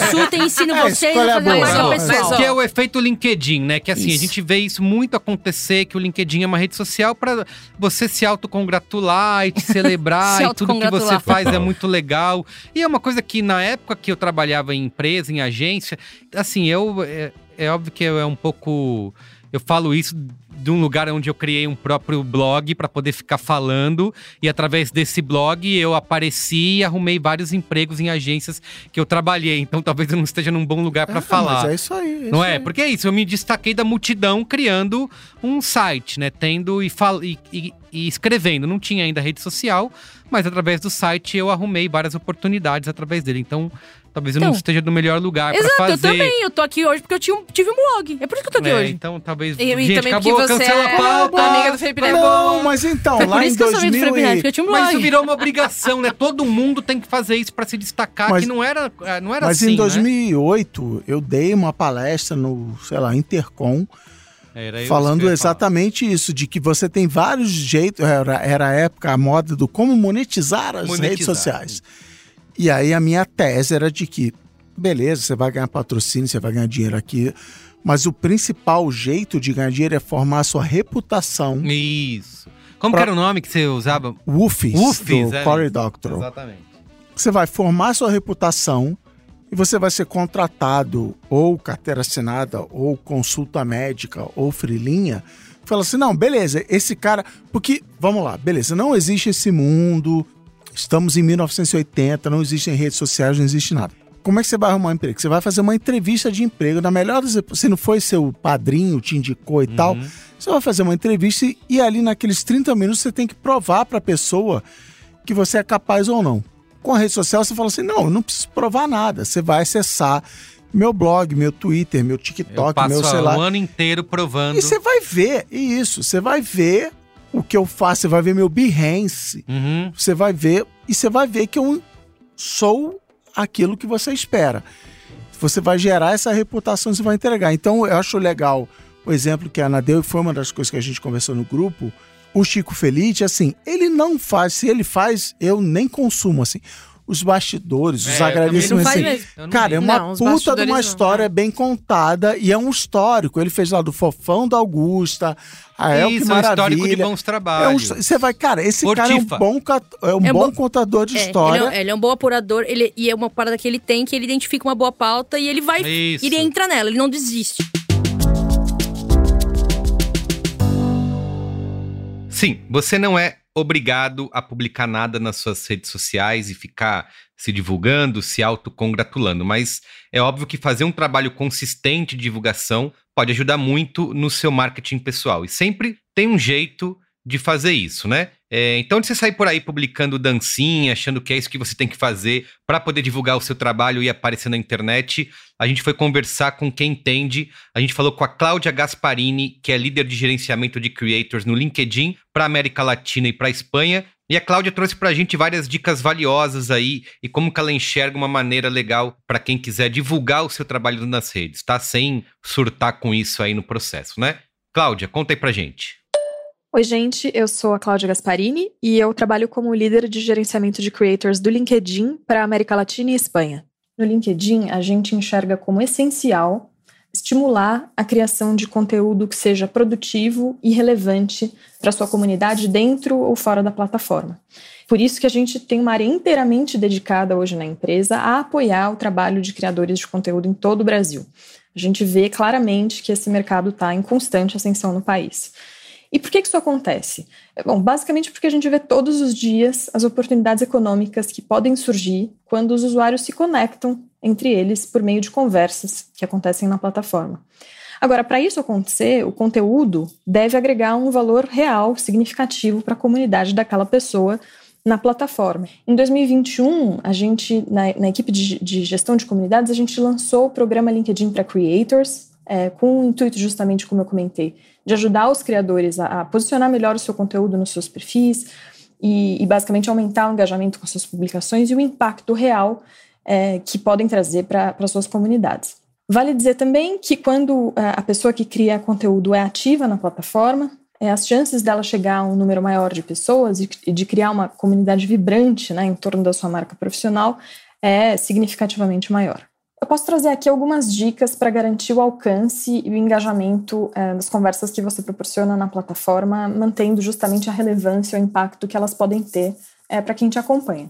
Primeira dica essencial é escrever sobre tópicos que sejam oportunos né, e assuntos atuais, tendências, notícias. Isso ajuda muito a impulsionar o engajamento, né, tanto por serem temas de maior interesse do público, quanto por serem temas que têm esse frescor, né, essa pulsação ali do momento. Segundo ponto é justamente fazer perguntas, né? Tentar incentivar as pessoas a comentarem as suas publicações de uma maneira mais ampla, incentivar a conversa, né? Justamente para aumentar a distribuição do seu conteúdo, garantindo que as pessoas se envolvam com ele, que se interessem em continuar ali a partir daquele primeiro estímulo que você proporcionou. Então, acho que é uma dica muito legal e que todo mundo pode implementar já é começar a fazer perguntas no final da sua postagem, né? É interagir com as pessoas nos comentários, né? Reagir ao que elas estão ali agregando ao debate. né? São, são ótimas formas de garantir isso. Claro que, basicamente, uma, uma outra dica que talvez seja um pouco básica, mas ela é muito importante, é você conhecer o seu público. Então, você saber para quem você está escrevendo, para quem você está gravando vídeo, é, saber quais são as necessidades, as características né, daquela, daquela pessoa, que ela, pelo que ela se importa, pelo que ela se interessa, pensar mesmo no perfil de quem você quer alcançar, a melhor linguagem também para usar, é, para se aproximar dela. E por último, acho que uma dica para fechar é você criar um conteúdo sob medida, né? E você sempre fazer testes. Então, não adianta você postar todos os dias o mesmo conteúdo da mesma maneira, é, no mesmo formato. Não, é interessante você investir em mix, na verdade, de formatos, apostar em artigo longo, em vídeo, é, às vezes textos pequenos, menores, mas com, com uma pergunta, é, assim, mais impactante, posts com imagens também são muito interessantes, coisas que ajudam a diversificar a maneira de você é, se comunicar com as pessoas e conquistar a atenção delas. Uma fonte legal de insights é você acompanhar, é, por exemplo, o Boletim Diário de Notícias, que é uma produção do LinkedIn que está todos os dias às 8 da manhã disponível para todos os usuários que falam é, que, estão aqui no Brasil e que chega por notificação e também por e-mail às 8 da manhã, de, de domingo a domingo. É, os assuntos mais discutidos ficam também disponíveis na lateral direita do seu navegador. É um lugar interessante ali também para você sempre estar de olho, porque justamente aparecem as conversas que estão engajando mais no LinkedIn no momento, é, selecionadas ali pelo nosso time de editores. Então, acho que essa é uma dica ainda que vale acrescentar. Bom, eu queria agradecer mais uma vez o convite de participar aqui do podcast, foi um prazer. É, e agradecer a todo mundo que está nos ouvindo. Espero que as dicas tenham sido interessantes, úteis. É, por favor, nos, nos acompanhem fiquem ligados na página do LinkedIn for Creators, lá no LinkedIn, em que vocês podem encontrar mais informações, dicas, vídeos e, enfim, melhores práticas é, para avançar na produção de conteúdo na plataforma. Obrigada mais uma vez. Até mais, pessoal. Tem uma coisa que, que eu acho que é o que a Ana falou também, e que eu concordo, por isso que eu só puxei um pouco esse assunto pra gente que não tem as habilidades da comunicação, porque eu entendo que é muito confuso. Pô, o jornalista sabe fazer assessoria de imprensa, por que, que ele não vai usar essa habilidade? Exato. Se ele tem essa habilidade, é meio muito próximo. Então, pô, sabe escrever um post, tipo... Então, realmente, eu entendo que é difícil, por isso que eu acho que nem é o melhor caso. Só vou adicionar uma camada no Chico, que eu acho que é uma coisa que eu passei também, de certa forma, a minha rede social expressa muito isso. Você vê que o trabalho do Chico é muito autoral. Ele escreve sobre coisas que ele curte muito. Eu lembro ele participou do Wanda, do último Wanda, que ele fala um pouco os bastidores. E ele fala uma coisa que é muito legal. Assim, ele fala, pô, no meu Instagram lá tem foto de eu sem camisa biscoitando. Tipo, cara, Que, foda-se, sabe? inclusive, ouvintes novos da Casa Abandonada falaram: decepção. Decepção. Estou Você, deixando jornalista de sério. Eu achei que você era sério. Ou seja, ele só acaba sofrendo a mesma coisa que a Anitta sofre. E... Tipo, se você não. exato. Ué, é verdade. assim. Exato, exato. Tipo, exato. mulheres sofrem mais isso normalmente. Sim, sim. Mas, tipo, Mas acontece também que você fala, ah, você tira a roupa, então nada do que você faz é válido. Você perdeu a credibilidade. Só que, só, só pra juntar só uma coisa. O que eu acho só é que, assim, no caso do Chique, de muito, muita gente que saiu da indústria formal, do emprego CLT, é, eu não tinha liberdade de fazer uma- alguma coisa mais autoral dentro do Isso. meu trabalho. Isso. Né? Então, e, e é isso que eu acho interessante do Chico, porque assim, ele é um caso muito feliz de alguém que as coisas que ele gosta são pop e ele sabe fazer de um jeito que é muito interessante. Por exemplo, pra mim foi muito legal ver a casa quando saiu o livro do Chico, mas saiu a série também na Globo. E aí você vê, você fala assim, cara, olha que engraçado. O Chico não performou, pra usar uma palavra que vai estar na Copa de Buzzword Olha, algum dia, aí, se já não aí. esteve Vem aí. ele não performou pra mim, na minha humilde opinião, ele não performou tão bem quanto uma série da Globo que tem 30 pessoas escrevendo, Peu fazendo pré-apuração, bababá, bababá. Cara, a série da Globo entregou muito mais que o livro. O livro é uma visão do Chico. Pra quem gosta da visão do Chico, tá massa. Isso, eu li. isso. Mas talvez, depois que eu vi Tá a falando série. do, do Deus lá, do João de Deus. João de Deus, isso. Da, da série de João Tem Deus. resenha no B9 se você quiser ver. Então, assim, quando você compara os dois, você entende, acho que é até um pouco incomparável, porque é a mesma história, mas são visões muito diferentes. Mas ali você entende, pra mim, aqui- naquilo me bateu muito. Fala assim: olha que louco, cara. O Chico é muito gênio de botar um jeito tão autoral Sim. que ele pode contar a mesma história que a Globo tá contando. Mas quando saiu os dois ao mesmo tempo, você fala, velho, olha o peso disso. A Globo foi lá, buscou a mulher da gringa, tem cena Eu da Oprah, é, tem eu- tudo, né? É, eu li o livro e não vi o documentário. O- mas nesse ponto, quando a pessoa é jornalista, tá, trabalha com comunicação, a gente, eu como publicitário na época, usei muito rede social, rede social não, o blog, né, ainda não tinha as redes de hoje, mas usa... E, e foi uma coisa meio acidental, né? Eu não, não comecei a gente criando... não planejou, é, é. vou, me- vou aparecer Vou fazer esse blog pra escrevendo. aparecer e vão me Isso. contratar. Não É. tinha um, não era um trabalho, uma obrigação, não, eu tenho que fazer, não, eu simplesmente fiz. Mas porque a gente fez isso, hoje as pessoas indicam como regra pros outros fazerem. É, exatamente, Porque rola eu- isso. Mas Deu certo. Eu acho que É. tem uma polêmica maior que é em. Acho que o jornalismo tem toda uma discussão à parte de ser feita sobre isso, mas tem umas outras profissões que também viraram Sim. obrigação Sim. de usar redes. É Médico, Dermatologista policial militar, TikTok. policial militar, a galera tá Eu hoje, filmando uma ação. das, das, é, mais lidas do G1 era delegado influencer, não sei o que. Delegado Ela- influência. Vamos lá, É, tem uma parada é. que é o seguinte: Vai lá. médico e out- outras profissões. Funcionário público Assim, não existe nenhuma razão pro funcionário público, porque fazer, se virar influencer em rede social.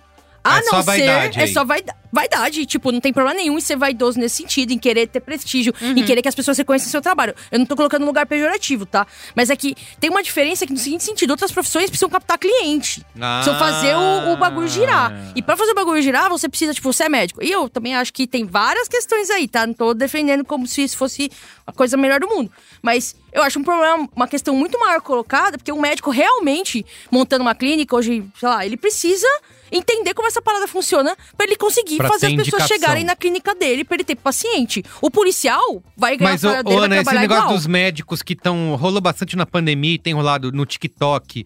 Ah, teve vídeo da médica lá, um paciente morreu na sala de cirurgia. Ah, mas é burra, né? Ela fazendo um vídeo chorando no tá- corredor. não, não, não. Você tá Ai, pondo num- num Tá outro extremo- lugar, é, outro lugar. Num outro extremo lugar. muito louco. Um- Uma coisa que acontece. Bom, eu, eu sou podcaster, né, meu?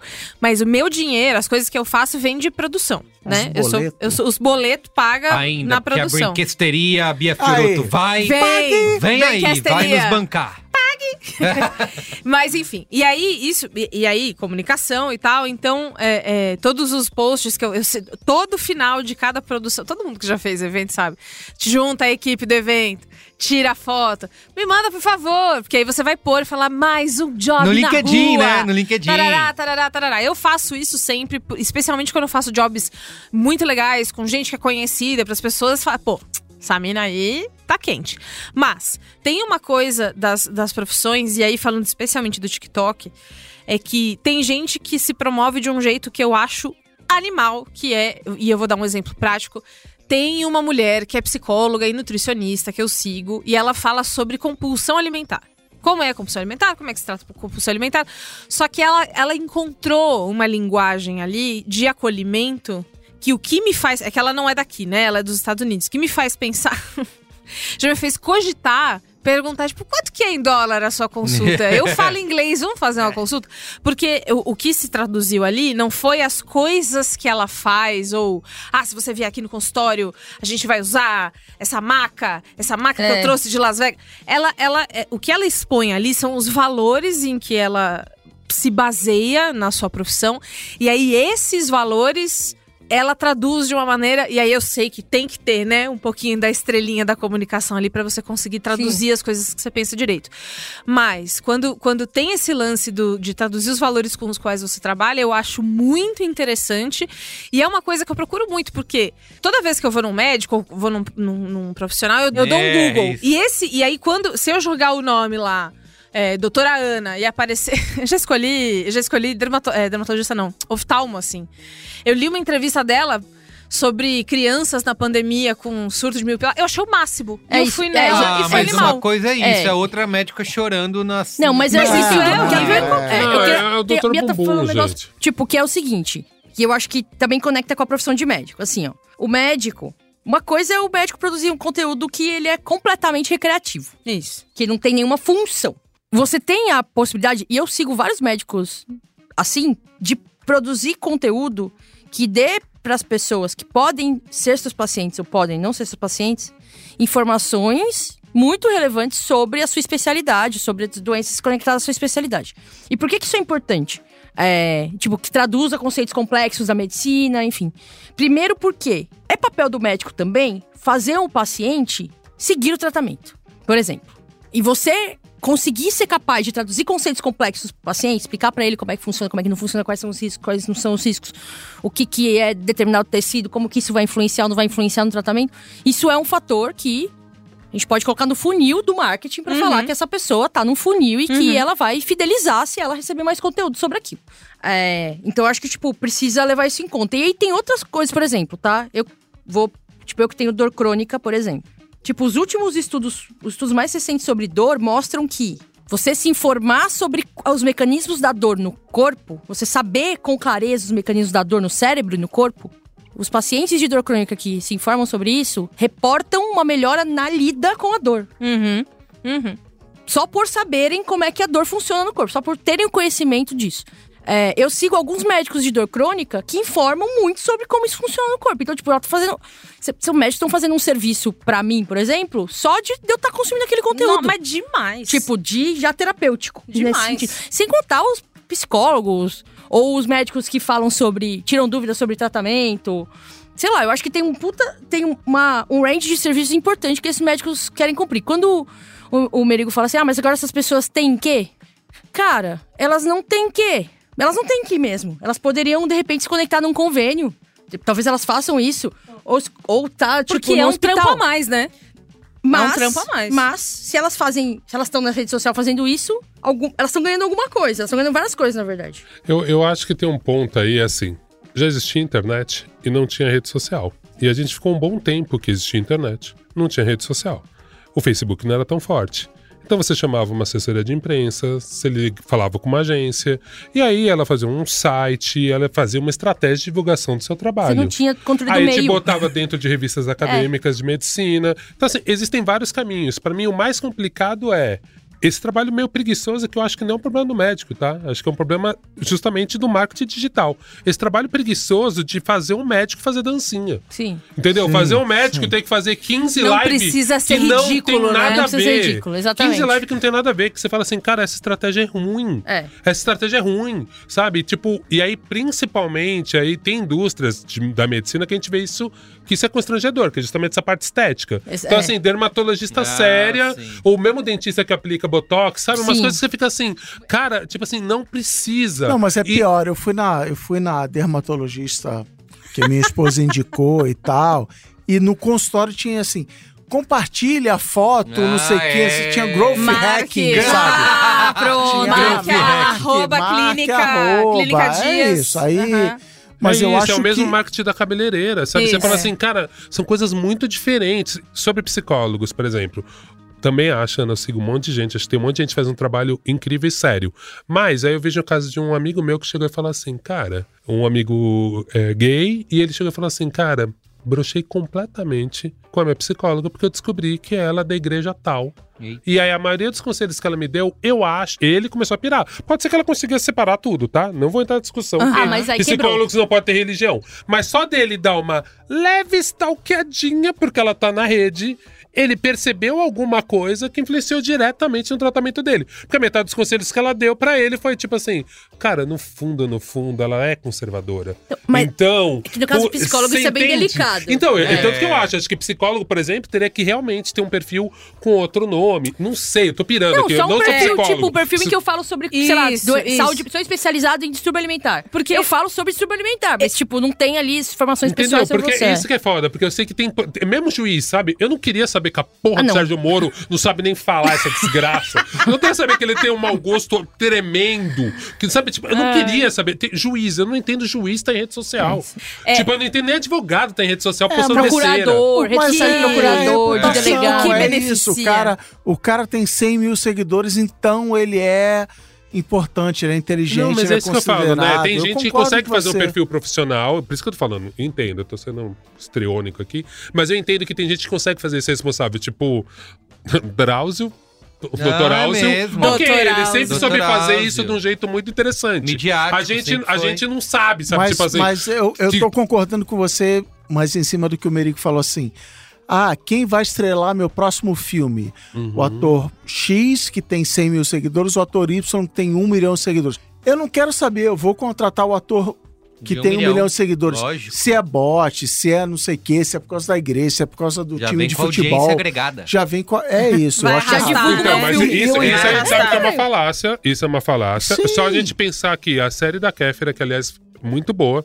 Série que a Kéfera estreou na Netflix e ganhou prêmio lá fora, não foi também Ninguém aqui. viu. Tanto Mas- que não teve segunda temporada. Qual série? Eu quero- Aquela do... Dos Aquela... A Anjos, do que é Ninguém Tá Olhando. Ninguém Tá Ah, Vendo. eu assisti. E que é é boa muito. É bem boa essa Então, série. ganhou prêmio. E aí, Kéfera? E aí? Não era pra ter milhões? Então, mas Eu aí, aí vem uma, uma discussão que, enfim, acho que nem tem a Por que ver com, choras? com Cadê a segunda aqui, que é, o, temporada? Que é o que eu chamei no, no post emocionado do LinkedIn de beijinho da Xuxa. eu, eu tô aqui entre a dúvida, vou contratar para ser estrela da minha série o, o Oga ou o Merigo? Não, vou contratar o Oga que tem mais seguidores no Instagram. Merigo tem mais, Merigo tem. Aí dá errado a No série. Assim, não não, sei. não, Não, mas mas o eu, engajamento. eu aí, fiz... eu, aí eu ganhei. Não, mas eu fiz a parte certa. Eu contratei o cara que, Que tinha tem mais, mais seguidores. seguidores. Fiz o Se deu errado, a Tá, culpa, não é minha. É. Eu Eu, queria entendeu? saber do ponto de vista pessoal. Vai, vocês estão falando muito dos outros aqui. Ah. É. Não, mas assim, você tá. é, é, só emendando o que a, a- a Ana tava falando. Eu acabei de falar que o trabalho não é o trabalho, que isso faz parte do seu trabalho, você tem que entender, você tem que se vender. Mas eu entendo a dor lá do É, eu Ricardo, que fez o post original, que é assim. Até outro dia, o meu trabalho como jornalista, médico, delegado, juiz, dermatologista era assim. Eu sou dermatologista, eu vou entender de pele, e eu vou entender que se você tem espinha, você tem que tomar esse remédio, se você tem, sei lá o que, sabe assim, o técnico da parada. E aí uma coisa que eu chamo de ditadura da extroversão, o mundo Puta dos extrovertidos, É, isso que é foda. você valoriza o cara que vai lá, que, Que faz vídeo fala, assim. né? É, gente, eu tô aqui na frente do microfone num podcast porque eu não gosto de aparecer em vídeo. Eu não gosto. Se você alguma vez me viu Ficou em vídeo, indireta. Quem É, pegou, pegou. Se você alguma vez me viu ou vai ver em vídeo, é sim, porque eu falei, Saiba que eu estaria Tá bom. desconfortável. é isso, é. Eu odiei Eu cada tenho que fazer, porque tem- então assim, Nunca vão poder nos é acusar de não mundo. tentar, hein, Cris? é isso. Então o, Tentamos. o jornalista olha e fala assim, cara, o meu trabalho é apurar, escolher as melhores palavras possíveis, a narrativa, o ângulo, não sei o que, sei lá. Fim, esse é o meu trabalho, eu vou passar para a próxima matéria. Eu entendo a dor de que, não, agora eu tenho que me vender, eu tenho que fazer um teaser, vem aí, olha que legal, não sei o que, sei lá. Entender de formato, repartir É. tudo. É, né? fazer a dancinha assim. Acho errado, mas é o que eu falei. Existem dois mundos, o que eu gostaria que fosse É. o que é. E, assim, aí o exemplo que eu dei. A minha esposa, ela escolheu uma médica, eu não sei nem a especialidade, mas assim, cara, eu entrei no Instagram, eu vi todos os posts dela, Uhum. eu vejo faz sentido o que ela faz. Porque Você sabe que não é cloroquiner, que é, É. importante isso, vamos pegar o 2022. exemplo de médico, que é o exemplo que a Ana falou, que é o mais extremo de todos.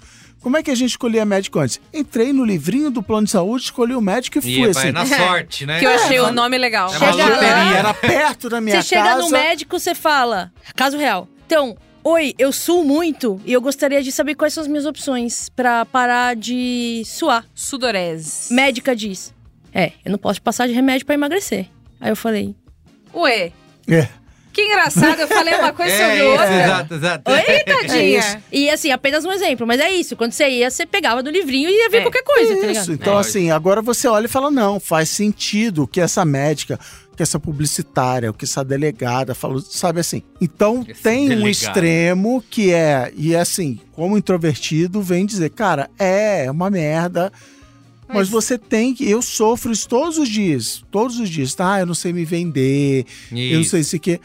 Mas Fazer o postzinho fazer o autocongulatório post- no LinkedIn virou uma É, coisa vem que... aí o novo Braincast Isso, eu mesmo fala. faço, eu coloco lá, eu nunca usava, agora eu boto lá o episódio, gravamos, todo mundo super legal. Ah, eu não sei eu queria vender, só não. trazer isso, que é um estudo de Ah, um 1974. Vai atrás com o estudo. Na 1974. Faz tempo, né, Que do- dancinha que, que tinha Sério, nessa época? Não tinha nem dancinha. Era o era disco, era uma Era um estudo Getting a. Job É. do sociólogo Mark Granovetter. Isso é coisa do é Iago, né? Bumbum, Iago é coisa do Iago, essas aí. é. não é- ele não trouxe nada do Dr. Bumbum, infelizmente. Ele fala que os sociólogos já separam né, essa criação de laços fortes e laços fracos, que os laços fortes são os nossos familiares, os nossos amigos mais próximos, a gente aqui, né? Somos laços fortes. Família.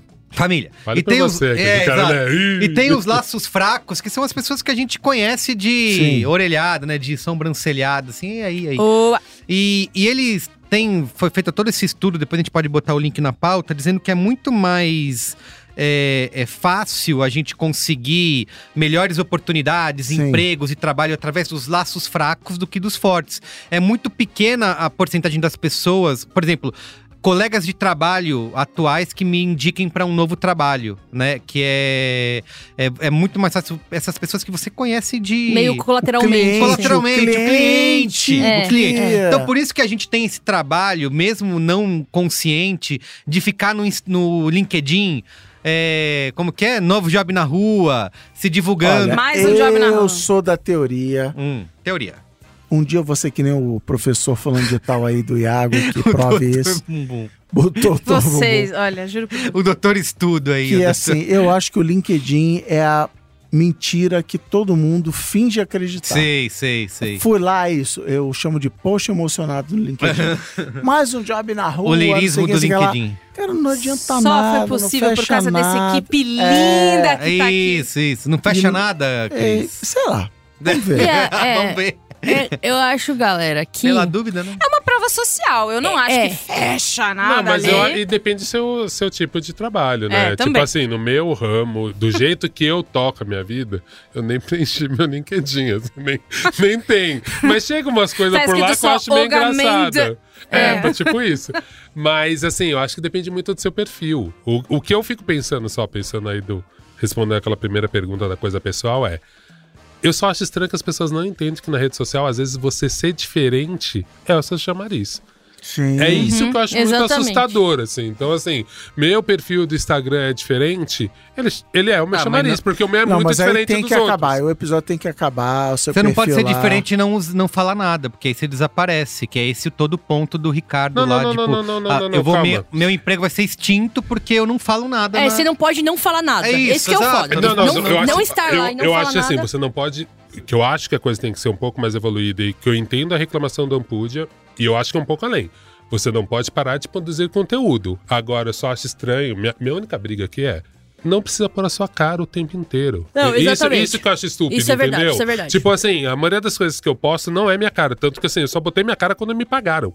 Eu não faço vídeo botando meu rosto. É verdade. Quando Exato, me eu pagaram, não. eu fiz com o meu rosto. E aliás, eu falei, olha, era assim, eu via a minha métrica. Era absurda quando eu botava o rosto. Ah, é lógico, muito diferente. E é quando eu muito faço diferente. vídeo, é geralmente de coisas que me pagaram, coisas que eu acredito demais. Aí eu boto meu vídeo, eu É. não tenho problema em botar meu rosto. Eu boto meu rosto. Mas assim, eu quero que botar no meu rosto seja uma coisa especial. Sim. Agora, eu não vou botar meu rosto É de especial, graça. sim, É especial. É, Eu e de aí- especial. Obrigado. Aí a obrigado, pauta pessoal. programa- A minha, a minha autoestima agora, ó. Então, mas, mas eu acho que tem uma diferença. E aí que eu, minha provocação é, é um pouco isso pros profissionais. Assim, gente, antes das redes sociais e antes dessa lógica de botar a cara, a gente fazia isso sim. Só que em outros lugares. Então, sei lá, meio Fazia mensagem. anúncios classificados nas páginas amarelas. Não, e mesmo meio Não, mensagem, meio né? O meio mensagem. mensagem fazia isso o tempo inteiro. o Ah, cara dava é. um jeito de plantar o nome dele porque ele saiu, porque ele foi pra algum lugar. Clubedecriação.com.br Vai, como é que é? Veio entrando, como é, é, da, que é? é, é, Vem tinha e da vai, rua, tipo, né? é. Vai, é, tinha um lance. Então, é Entrou só pra quem não é do meio. Nossa, gente. É, pra quem Ai, não é do meio, é assim, é um jornal que ele era um jornal, em- antes era uma revista impressa, um formato gigante, que falava do meio da publicidade. E aí eles faziam muito um negócio de tipo assim: contratamos, contratamos Isso. Bia Fioroto, Isso. que veio da. plá, lá, lá, dava o histórico todo de trabalho. Da Andrade, Andrade e Filhos. FW barra TAD. isso, tinha, tinha um setor da agência de marketing que falava com o RH e falava: é muito importante a gente falar que a gente tem a Gênia Bia Fioroto O com a status, gente. né? E aí, assim, se por acaso a Ana visse e falou assim: caralho, calma aí, eu fui contratada junto com a Bia, por que, que não me puseram? A Ana já chegava lá no store e falava: ô galera, eu pelo amor de que Deus, chegava Ela já chega com o isso- jornalzinho vocês na não botaram meu nome? Chegava Só que o jornalzinho na agência, a galera ia direto pra essa página. Vamos ver aqui quem que É. tá saindo, quem Que que é tá a fofoca, entrando. né? Quem que É foi isso, demitido. Mesmo foi quando ganhou o Cannes, quando ganhou um prêmio, bababá. Então, É. assim, essas coisas já existiam. O que eu questiono hoje em dia é, e que eu acho que o Ampudia também questiona é, cara, antes o cara tímido, o trabalho dele vendia ele. Se vendia. Agora, se alguém fala muito, é a propaganda que ela faz que tá vendendo ela. Não é o trabalho. Mas eu. Isso que me assusta às vezes, E o que, né? que uma pessoa tímida pode fazer agora que a Isso, realidade eu queria- é essa e não adianta? Exatamente. Sente e chora. Eu queria Gente, fazer. eu, eu acho a gente real, conclui isso. O que que- qual- a gente conclui que é bom ou que é ruim? Eu acho que é ruim, mas é o que Mas é. é a realidade. Mas é a realidade. E eu não sei, aí talvez a gente tenha que ir em outro programa. Se eu realmente não sei se o único caminho é botar. Tipo, é o que você falou, não precisa botar a cara. E, tipo, é, um jornalista. Eu acredito real que um jornalista. Jornalista é um exemplo muito ruim, né? É, porque isso que eu falei, ele tem a ferramenta, É, ele sabe ele todas é as ferramentas. muito ruim, mas eu consigo pensar em várias, vários caminhos de produção de conteúdo pra um jornalista, Perfeito. em que ele consegue sim estabelecer uma reputação Uhum. e ele não precisa botar a cara. Tipo, ele pode criar um projeto X, que é uma revista de informação que tem um formato muito específico, que é muito foda, que atende pra um público, e ele assina lá com o nome dele, by fulano, e tipo, pronto. Ele, é um jeito dele construir uma reputação Newsletter. que- newsletter, por exemplo, que não é ele fazendo dancinha e botando na cara dele. Mas sim, ter um projeto individual vai ser um, um side job, vai ser um job paralelo, é um trabalho a mais. Mas isso já era assim antes É pra isso que gente. eu falo, já sempre era assim. existiu. Tipo, sempre a existiu. pessoa lá atrás, o cara que fazia zine virava repórter. Uhum. Tipo, na minha época, quem era blogueiro, tipo, o meu blog me, me alçou, me- tipo, o, o Alexandre Matias chegou pra me entrevistar pra trabalhar no Link, porque alguém indicou meu blog pra ele. Eu acho que tem um pouco a ver com. Eu tava brincando no, no nosso grupo outro dia que a gen- o Merigo falou em algum momento: existe pauta, tudo tudo pra quem podcast é pauta. E uma subcategoria pra mim disso é Is this catolicismo? A gente tem uma, Ah, é verdade. uma culpa católica muito grande que assim, eu fiz essa reportagem ou essa pesquisa científica, É ou essa cristianismo, investigação, não né, sei o que que, é é como- cristianismo, é. Que tipo assim, eu fiz esse trabalho incrível dentro da minha área, mas eu não vou falar pra ninguém.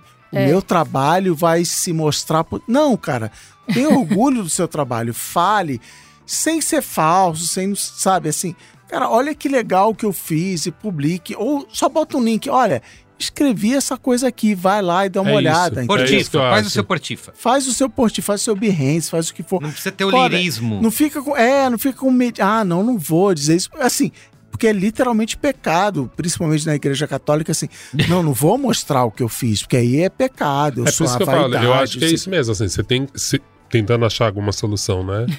tô, junto, tô junto com a Ana nessa. Além do sento e chora. É. Não é um problema você divulgar o seu trabalho. Aliás, é bom que você divulgue para sua rede. Isso é super importante. Eu só acho que entendo o meio que você tá, qual é o tipo de divulgação que você precisa e principalmente que é o que eu faço na maioria das vezes. Cara, sei lá, os trabalhos que eu tô mais divulgando recentemente são as capas de livros que eu faço. Cara, a Companhia das Letras sabe fazer um belo post. Eu dou o reply do post deles, que tem todas as informações técnicas, boto uma gracinha pro meu público. Ponto. eu não preciso exato. botar minha cara. Mas assim, eu sei que tudo que eu boto tá balizado por alguém que faz métrica, que vê mídia. Eu só acho estranho essa coisa de, tipo, que é o que a gente zoa e que é a coisa mais tosca, de gente que você fala, cara, não domina essas ferramentas. Por isso que eu falo, jornalista, é muito difícil a gente falar qual é o limite, porque ele domina as ferramentas. Ah, mais ou menos, viu? Não, sim, é, isso que eu tô falando. É isso que eu tô falando. Eu tô aqui jogando o nível lá em cima, Exato. tá? Mas eu sei que tem várias que não.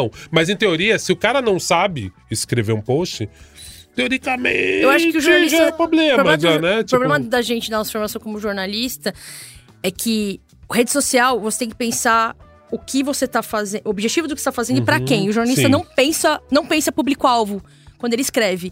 E aí é tipo, é esse lugar que eu acho que o jornalista não tá muitas vezes preparado sim. fazer. Tipo, ele sabe escrever, mas ele não sabe necessariamente pensar o texto que ele tá fazendo pra aquele público pra um objetivo. O, Não, objetivo, tem, o, o jornalista tem escreve uma barreira. um objetivo prático. contra, assim, eu não vou fazer isso, porque isso, Isso. é contra tudo que eu É. acredito. Não, não, e a divisão Exato. entre redação publicitária e Isso, jornalismo, isso. e brand Total. content, E várias coisas que a gente via. É, e pro jornalista se vender, entre aspas, né? Pro, pro jornalista fazer a marca pessoal dele, ele tem que mudar esse paradigma, porque ele tem que Uhum. fazer publicações que estão colocadas nesse lugar, que tem um objetivo claro, né? Deve ter um objetivo que tá vendendo o produto, construindo uma reputação de marca.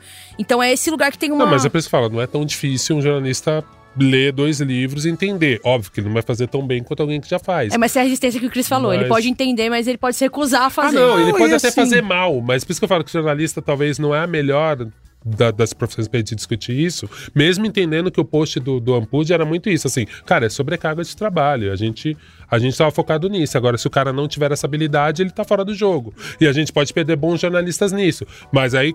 Como a gente concluiu, sim. amigão, a vida real, infelizmente, é essa merda aí que tá aí. E, né? a, e a formação de reputação, assim, não é? A galera tava usando outro dia o cara que falou: ah, como vocês chamam isso onde vocês moram? Não é fazer o post na rede social só pelo engajamento, para mostrar o número, para mostrar não sei o quê. Mas assim, a Ana acabou de falar, fui entrevistada no link por causa do meu blog, Merigo, eu, assim. Cara, é, assim, eu sou, acho que um- um exemplo da, da- até da generosidade da publicidade, assim.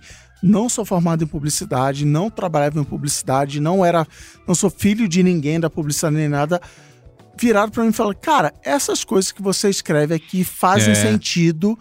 Eu acho que seria legal você trabalhar para mim, porque eu tô vendo o conjunto das coisas que você está escrevendo. Isso que você diz acreditar faz sentido com o que eu acredito, então eu quero te dar uma oportunidade de trabalho aqui. Aí eu fui, entrei no trabalho, entreguei, fiz, não sei o quê, fui pro próximo, pro próximo, pro próximo. Então, assim, é, é, é- eu vejo isso no lado, toda essa história que a gente tá falando aqui, um lado me- mega positivo e democrático do cara que trabalha lá no fim do mundo, que não é de São Paulo, que Poder não se estudou destacar da multidão, na, é, é. na faculdade, não sei o quê.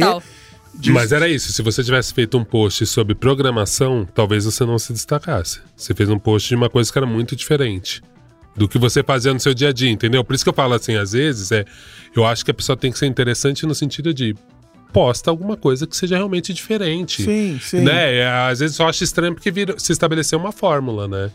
Não, eu acho que, eu acho que na, na programação, que é o mundo onde eu vejo, assim, você consegue contar histórias, você consegue ajudar Uhum. pessoas. Aí, aí, vamos lá, no mundo, no mundo que é 100% introvertido, ou 99% introvertido, assim, é você ajudar as pessoas, é você estar nos fóruns, é você fazer um tutorial, é, é- é você fazer um curso que seja, você dar dica, você responder perguntas no Twitter, no Stack Overflow, assim, a galera falar, cara, esse cara, essa mina aqui entende do que tá falando e eu vou contratar essa pessoa, sabe, assim, essa pessoa não é, de novo, a, o que eu falei, sei lá, quanto tempo atrás, a entrevista, você tem meia hora pra você provar que você é confiável, que você é experiente e tal. E a pessoa vai olhar e fala assim: não, peraí, peraí. eu Tô, tô olhando aqui o Yoga no Stack Overflow. O Yoga respondeu, não sei o quê. O Yoga no GitHub tem. Ele fez. Tem um projeto aqui de código aberto. Sabe? Você, você trazer assim. Você mostra assim: olha, o, conjunto da minha obra é isso aqui. Eu fiz o podcast, não sei o quê. Eu escrevi o artigo, não sei o que lá. Conjunto da obra. É, é você mostrar a sua reputação. As pessoas não, eu sigo É esse isso, cara é, você é social. eu sou alguém interessante, né? Isso. Muito bem. Muito bem, é isso? Não, não. Não é, né? Na É, verdade. Ou não. Ó, eu tenho três dicas aqui do Saiba Mais, que são indicações pra Saiba gente fechar esse programa. Que abre aí pra novas reflexões, como que você, amigo e amigo ouvinte, percebeu, tem muitas ramificações, né? Então isso aqui pode ajudar um pouquinho a dar uma aprofundada no tema. Tem o Braincast 415, que faz praticamente, exatamente um ano Não, Ah, que a gente publicou. achei que você ia dizer que falava a mesma coisa aqui. Não, né? que é a nova onda do Instagram, que a gente fala um pouco de como que essa transformação do Instagram, né, em querer em criar Reels, em querer ser o TikTok, como tava mexendo com essa criação de conteúdo e como que tudo ia se resumir a dancinhas, ia ter um monte de gente agora querendo ser creator e tal. Então acho que é um programa que vale tem bastante coisa que já previa um pouco do futuro, né? Como a gente sempre faz aqui no Braincast. Sim. Braincast 415, a nova onda do Instagram, ouve lá. Tem um artigo que serviu também de base aqui para nossa pauta, do MIT Review. Esse é o tipo de leitura que a gente tem aqui no Nossa, Braincast, tá? demais. MIT Review. Que é uma matéria que se chama Agora Médicos são influenciadores digitais. E eles não estão totalmente prontos para isso. Então, esse é um artigo publicado, tá em português, tá? No, no site do MIT Review brasileiro. É, publicado em julho de 2020. O Meet, Meet. O MIT, que mostra esse cenário justamente aí que a gente comentou um pouco aqui dos médicos influencers, que foi muito impulsionado pela pandemia. Foi inclusive um ano em que os profissionais de saúde foram eleitos como as pessoas do ano, né? Pela Time. É, e como que a internet, a relação desses profissionais com a internet tem alterado aí essa, essa dinâmica né, da, da profissão e quais as consequências dos médicos que buscam viralizar nas redes sociais. Então, vale a leitura, ele aprofunda bastante nesse aspecto dos médicos, dos profissionais de saúde com a internet. E tem também um, outra, um outro post que embasou aqui nossa pauta do perfil da Contente, contente.vc no Instagram, que trazia o título Além de bom profissional, agora preciso ser influencer. Então, é um post que faz parte de um projeto deles que se chama A Internet que a gente quer, para discutir, problematizar a nossa relação com a internet, seja no âmbito pessoal ou no profissional, tanto no pessoal quanto no profissional. Então, eles trazem várias reflexões ali no perfil, vale seguir no Instagram, tem um monte de coisas é, de como a internet mexe com a gente e são posts que faz a gente parar para pensar, repensar e talvez mudar. Quem sabe? Não, é legal a gente-. A gente falou o tempo todo aqui do ponto de vista do profissional, como se posicionar e tal. Também pensar no ponto de vista como consumidor. Não vou fazer consulta com o médico só porque ele dança bem. É por isso que eu dou Mas risada aí se toda a vez. pessoa, vamos lá, Dar, é Darwin. Se a pessoa fazer uma consulta com um médico só porque ele dança bem, É o problema. É por isso que eu dou risada toda vez que A alguém fala doutor a bumbum. seleção tá porque eu posta, falo, né, não é possível que alguém leve isso a sério, né? Não vão me consultar com o doutor bumbum. Não tem como. Mas ele é especialista em bumbum. O cara posta foto de bumbum o dia inteiro. Ele, é ganhou o doutor o título, bumbum. doutor bumbum. Ele seguiu o melhor do marketing possível. Tá bom, muito bem.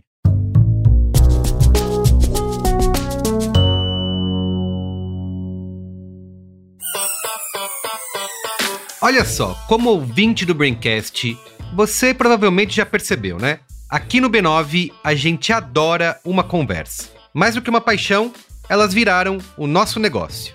o B9 já produziu milhares de episódios que contam histórias, expandem horizontes e criam conexões autênticas com a audiência. Seja através de conteúdos originais em podcast ou em projetos multiplataformas, o B9 também coloca marcas e empresas dentro dessas rodas de conversa. Sempre buscando diferentes pontos de vista e com ideias que nos tiram do raso. Quer um exemplo? Para muita gente, já passou da hora de olharmos para a diversidade além da buzzword, né? É hora de agir por um mercado de trabalho mais diverso e inclusivo. É por isso que o B9 ajudou o Bradesco nessa conversa tão importante. Foi assim que nasceu o Aliados pelo Respeito, um podcast Bradesco criado pelo B9 para promover conversas francas sobre a importância da inclusão na criação de novos futuros. Se liga aí no que rolou nas quatro temporadas do programa.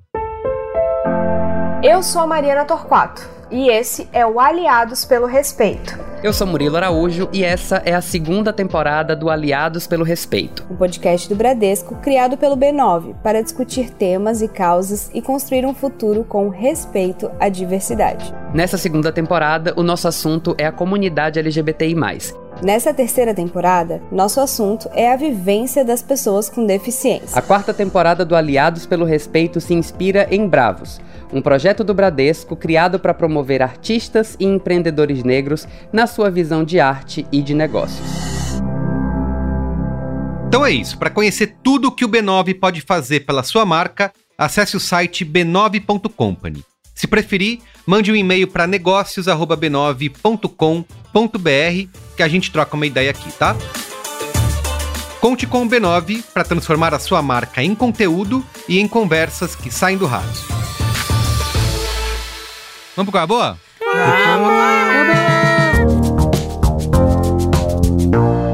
Qual é a boa?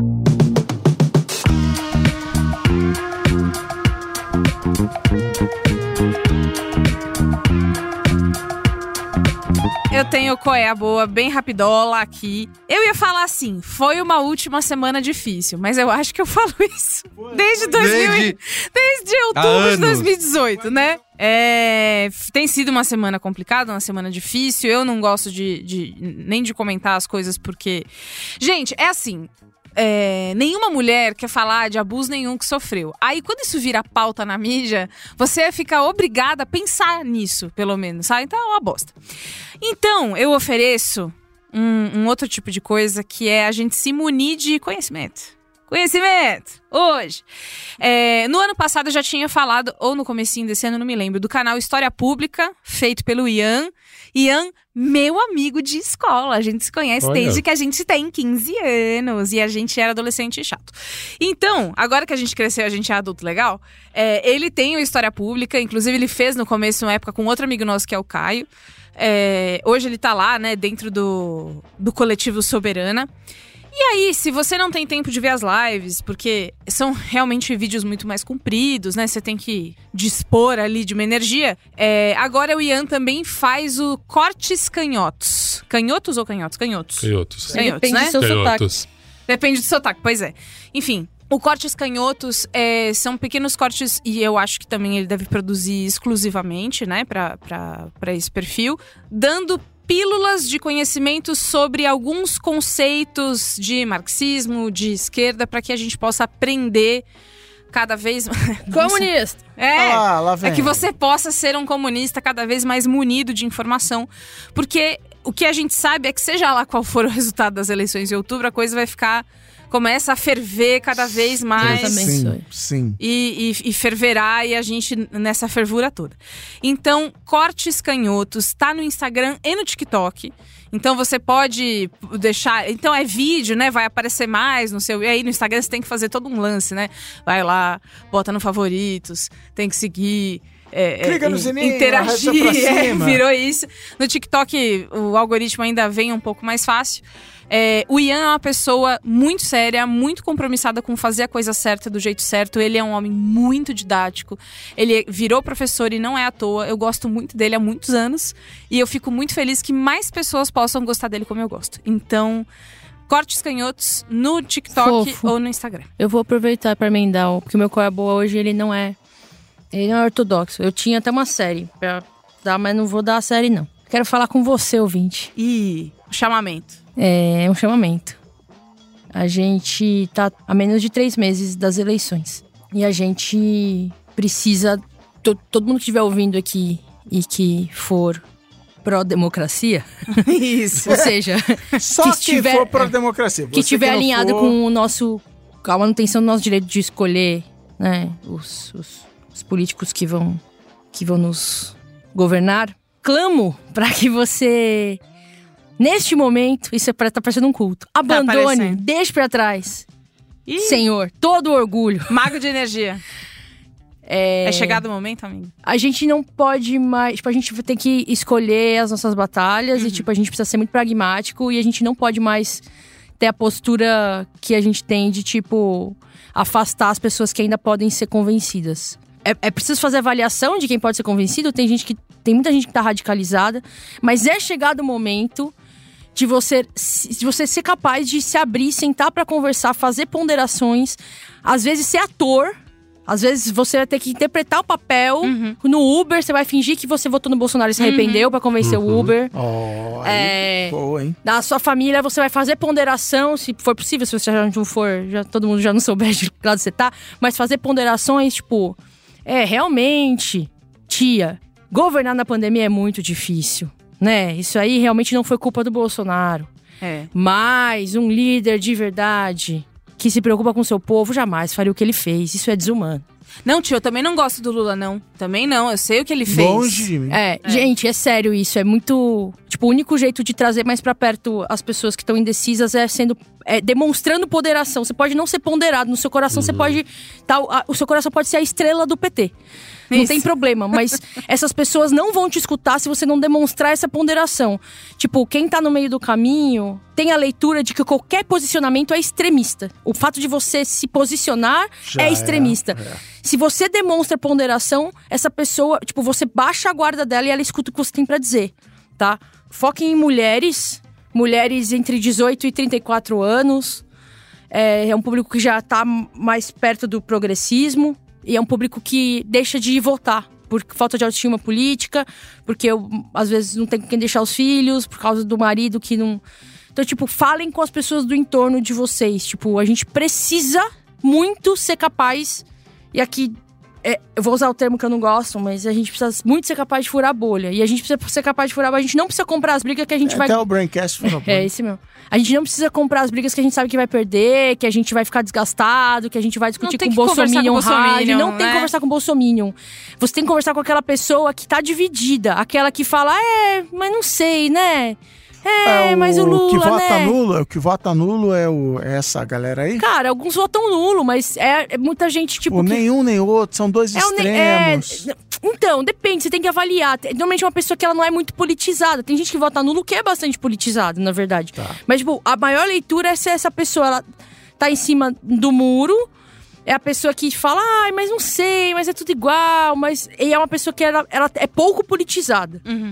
É, Quem você vai conseguir convencer é quem é pouco politizada, mas que tá pouco politizado, mas que tá sensível da situação. Que tá vendo que as coisas estão uma merda. Tá vivendo e tá sofrendo. É. Enfim, eu tô jogando umas pílulas aqui, talvez no próximo programa eu jogue outras. Mas o qual é a boa é converse. É, isso? pelo amor de Deus, gente. É, as coisas vão ficar muito feias aqui pra frente. Tipo, muito Sim. feias. Já estão ficando. É, e a gente. A gente tá diante da perspectiva de do presidente tentar fazer mais rupturas democráticas. Tipo.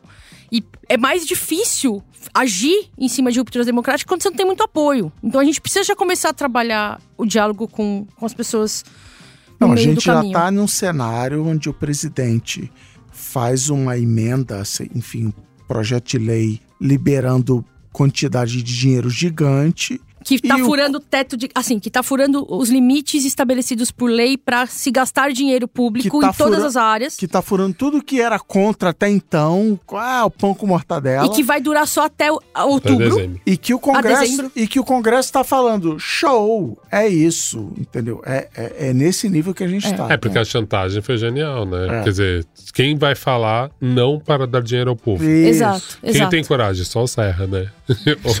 que diz muito sobre ele. Ponto chegamos! Quando a gente tem que falar, nossa, o Serra. céu. Só o Serra. né? Lembra quando o nosso problema maior era o Serra? Ó, eu quero minha dica rapidinha. Eu comecei a assistir, já assisti três episódios, estou gostando bastante, que é uma série que está disponível no Prime Video da Amazon, que se chama Hernan, que é a história do conquistador. Ah, tá conquistador. agora, tá não, não toma. É uma série México-espanhola. Conquistador barato. É, do... Eu entendi que era a série O do Léo com- Jaime. Eu entendi que você ia falar a série do computador. do computador. Do Ah. conquistador, entre aspas, espanhol Hernán Cortés. E mostra como, quando ele chegou às margens do que hoje é conhecido como México, né? E dele enfrentando.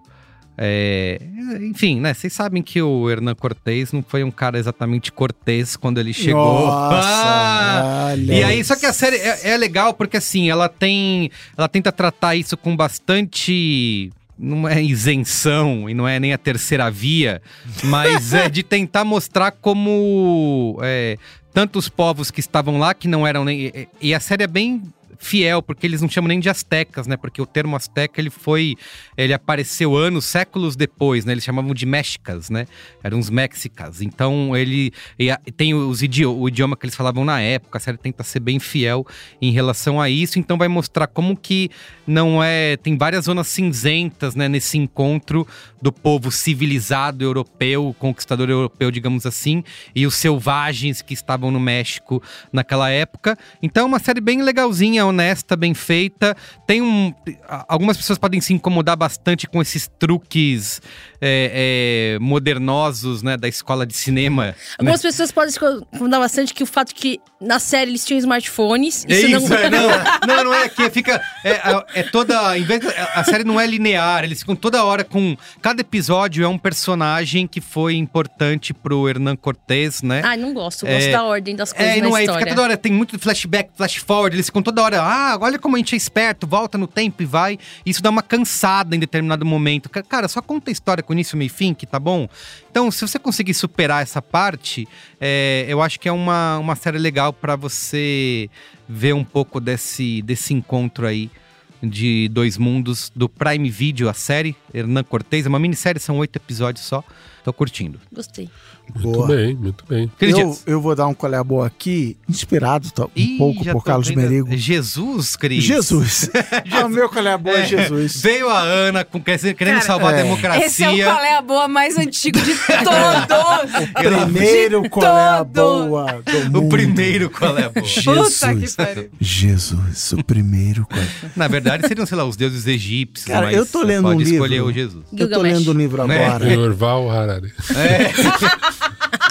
Deixa o Cristiano falar! Sapiens, não. Ele é o Cristiano, vai indicar o. Ele é o Cristiano do cristianismo. Cristo. Eu tô lendo um livro agora que eu vou confessar pra vocês aqui nesse espaço privado Hum. de Você confiança. tá sendo gravado, você sabe, né? É, Vai nesse ser espaço publicado. privado do Brasil e do Ah, mundo. tá bom. Que eu nunca vou acabar de ler, porque Tá. o livro tem 1.500 Que isso? páginas. O livro tem A 1.500 Bíblia. páginas. Ulisses. Que é um livro, ainda por cima, em inglês, Ah. porque não foi lançado em português, porque nenhuma editora brasileira É vai, de coragem. vai encarar. Tem essa, dinheiro coragem. imprimir tudo isso. Que, olha, Acabar com a pelo Amazônia título vocês vão entender o tamanho da bronca. É. Eu vou traduzir. Cristianismo, os primeiros 3 mil anos. Tranquilo, Tem parte próximos, um. né? Ele já tá- Parte um. Tem a parte. Eu volume tô. Tá ótimo. eu tô pirando no livro, eu tô pirando no Mas livro. uai, só tem 2000 e... É, é, é isso. Mas Obrigado. tem em 2020, É, Jay. tem É, tá mil. Mil. faltando. Os que não satisfeito em contar a história do cristianismo, ele volta na Ah. Grécia, ele volta em Israel, Judá, Canaã, a parada toda. É do, Chico, em- é do Chico Felice, assim. Então, é de um cara. Tudo que isso eu em não- inglês. Olha o nome do maluco. Dear Maid McCallum. Nossa Não senhora. entendi não é Mac- nada. Escreve-se Diarmaide. Dear Maid McCulloch. É quase o Dr. Bumbum É um dos escocês. É, É o escritores. Dr. Bumbum Meu, o do cara vai ficar o RPG resto isso do programa. Meu Deus É. Dungeons and Dragons? E, cara, É. assim, eu tô, eu tô em, sei lá, 6% do livro, segundo o meu Kindle. É, mas, assim, é Você tá- animal. Você tá pirando. Vou, vou ficar aqui cinco anos lendo esse livro, mas, assim, ele vai. E eu acho legal que ele mostra os pontos, assim. Olha, sei lá, na Grécia tinha isso, então isso influenciou, isso fez. Eu cheguei nesse livro porque eu busquei, assim, não, como, como foram os primeiros anos do cristianismo né, lá, 100 O primeiros famoso anos hoje eu centro- durmo cedo. Hoje eu durmo Três da manhã. Como foram os primeiros anos. E assim, legal, entrega. Tem uma série da BBC, se você mora no Reino Unido, se você tem VPN. É um oferecimento NordVPN, usa o nosso código. tem uma série da BBC, eu ainda não cheguei na série, mas assim, tô curtindo, tô curtindo. Mas o que, que é? Uma perspectiva histórica, isso? É um ele livro tenta... de história, um historiador, ele fala que ele, ele teve uma criação cristã, Uhum. ele não entra em detalhes, mas ele abandonou isso e hoje ele é um apenas curioso, entusiasta e tal.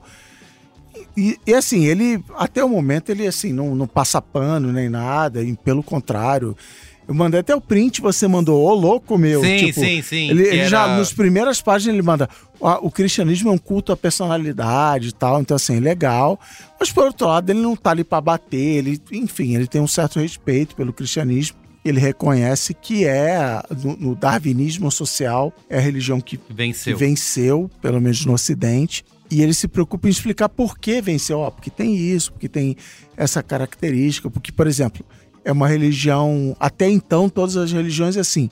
Se você nasceu aqui, você é, essa- você é dessa religião. Se você nasceu lá do outro lado do mundo, você não é dessa religião. Problema seu. E ele já mostra como o judaísmo já tinha um pouquinho disso, como o cristianismo abraçou isso totalmente. Então, assim, tô achando bem legal. Tem aí nos Kindle da vida, tem Inglês. nas, nas Vamos, redes. vou esperar. É, inglês. Tem que estar com o CCA em dia. É, é isso. Um oferecimento CCAA. Poderia Esse ser, é o né? meu colher boa de um hoje. quadro do...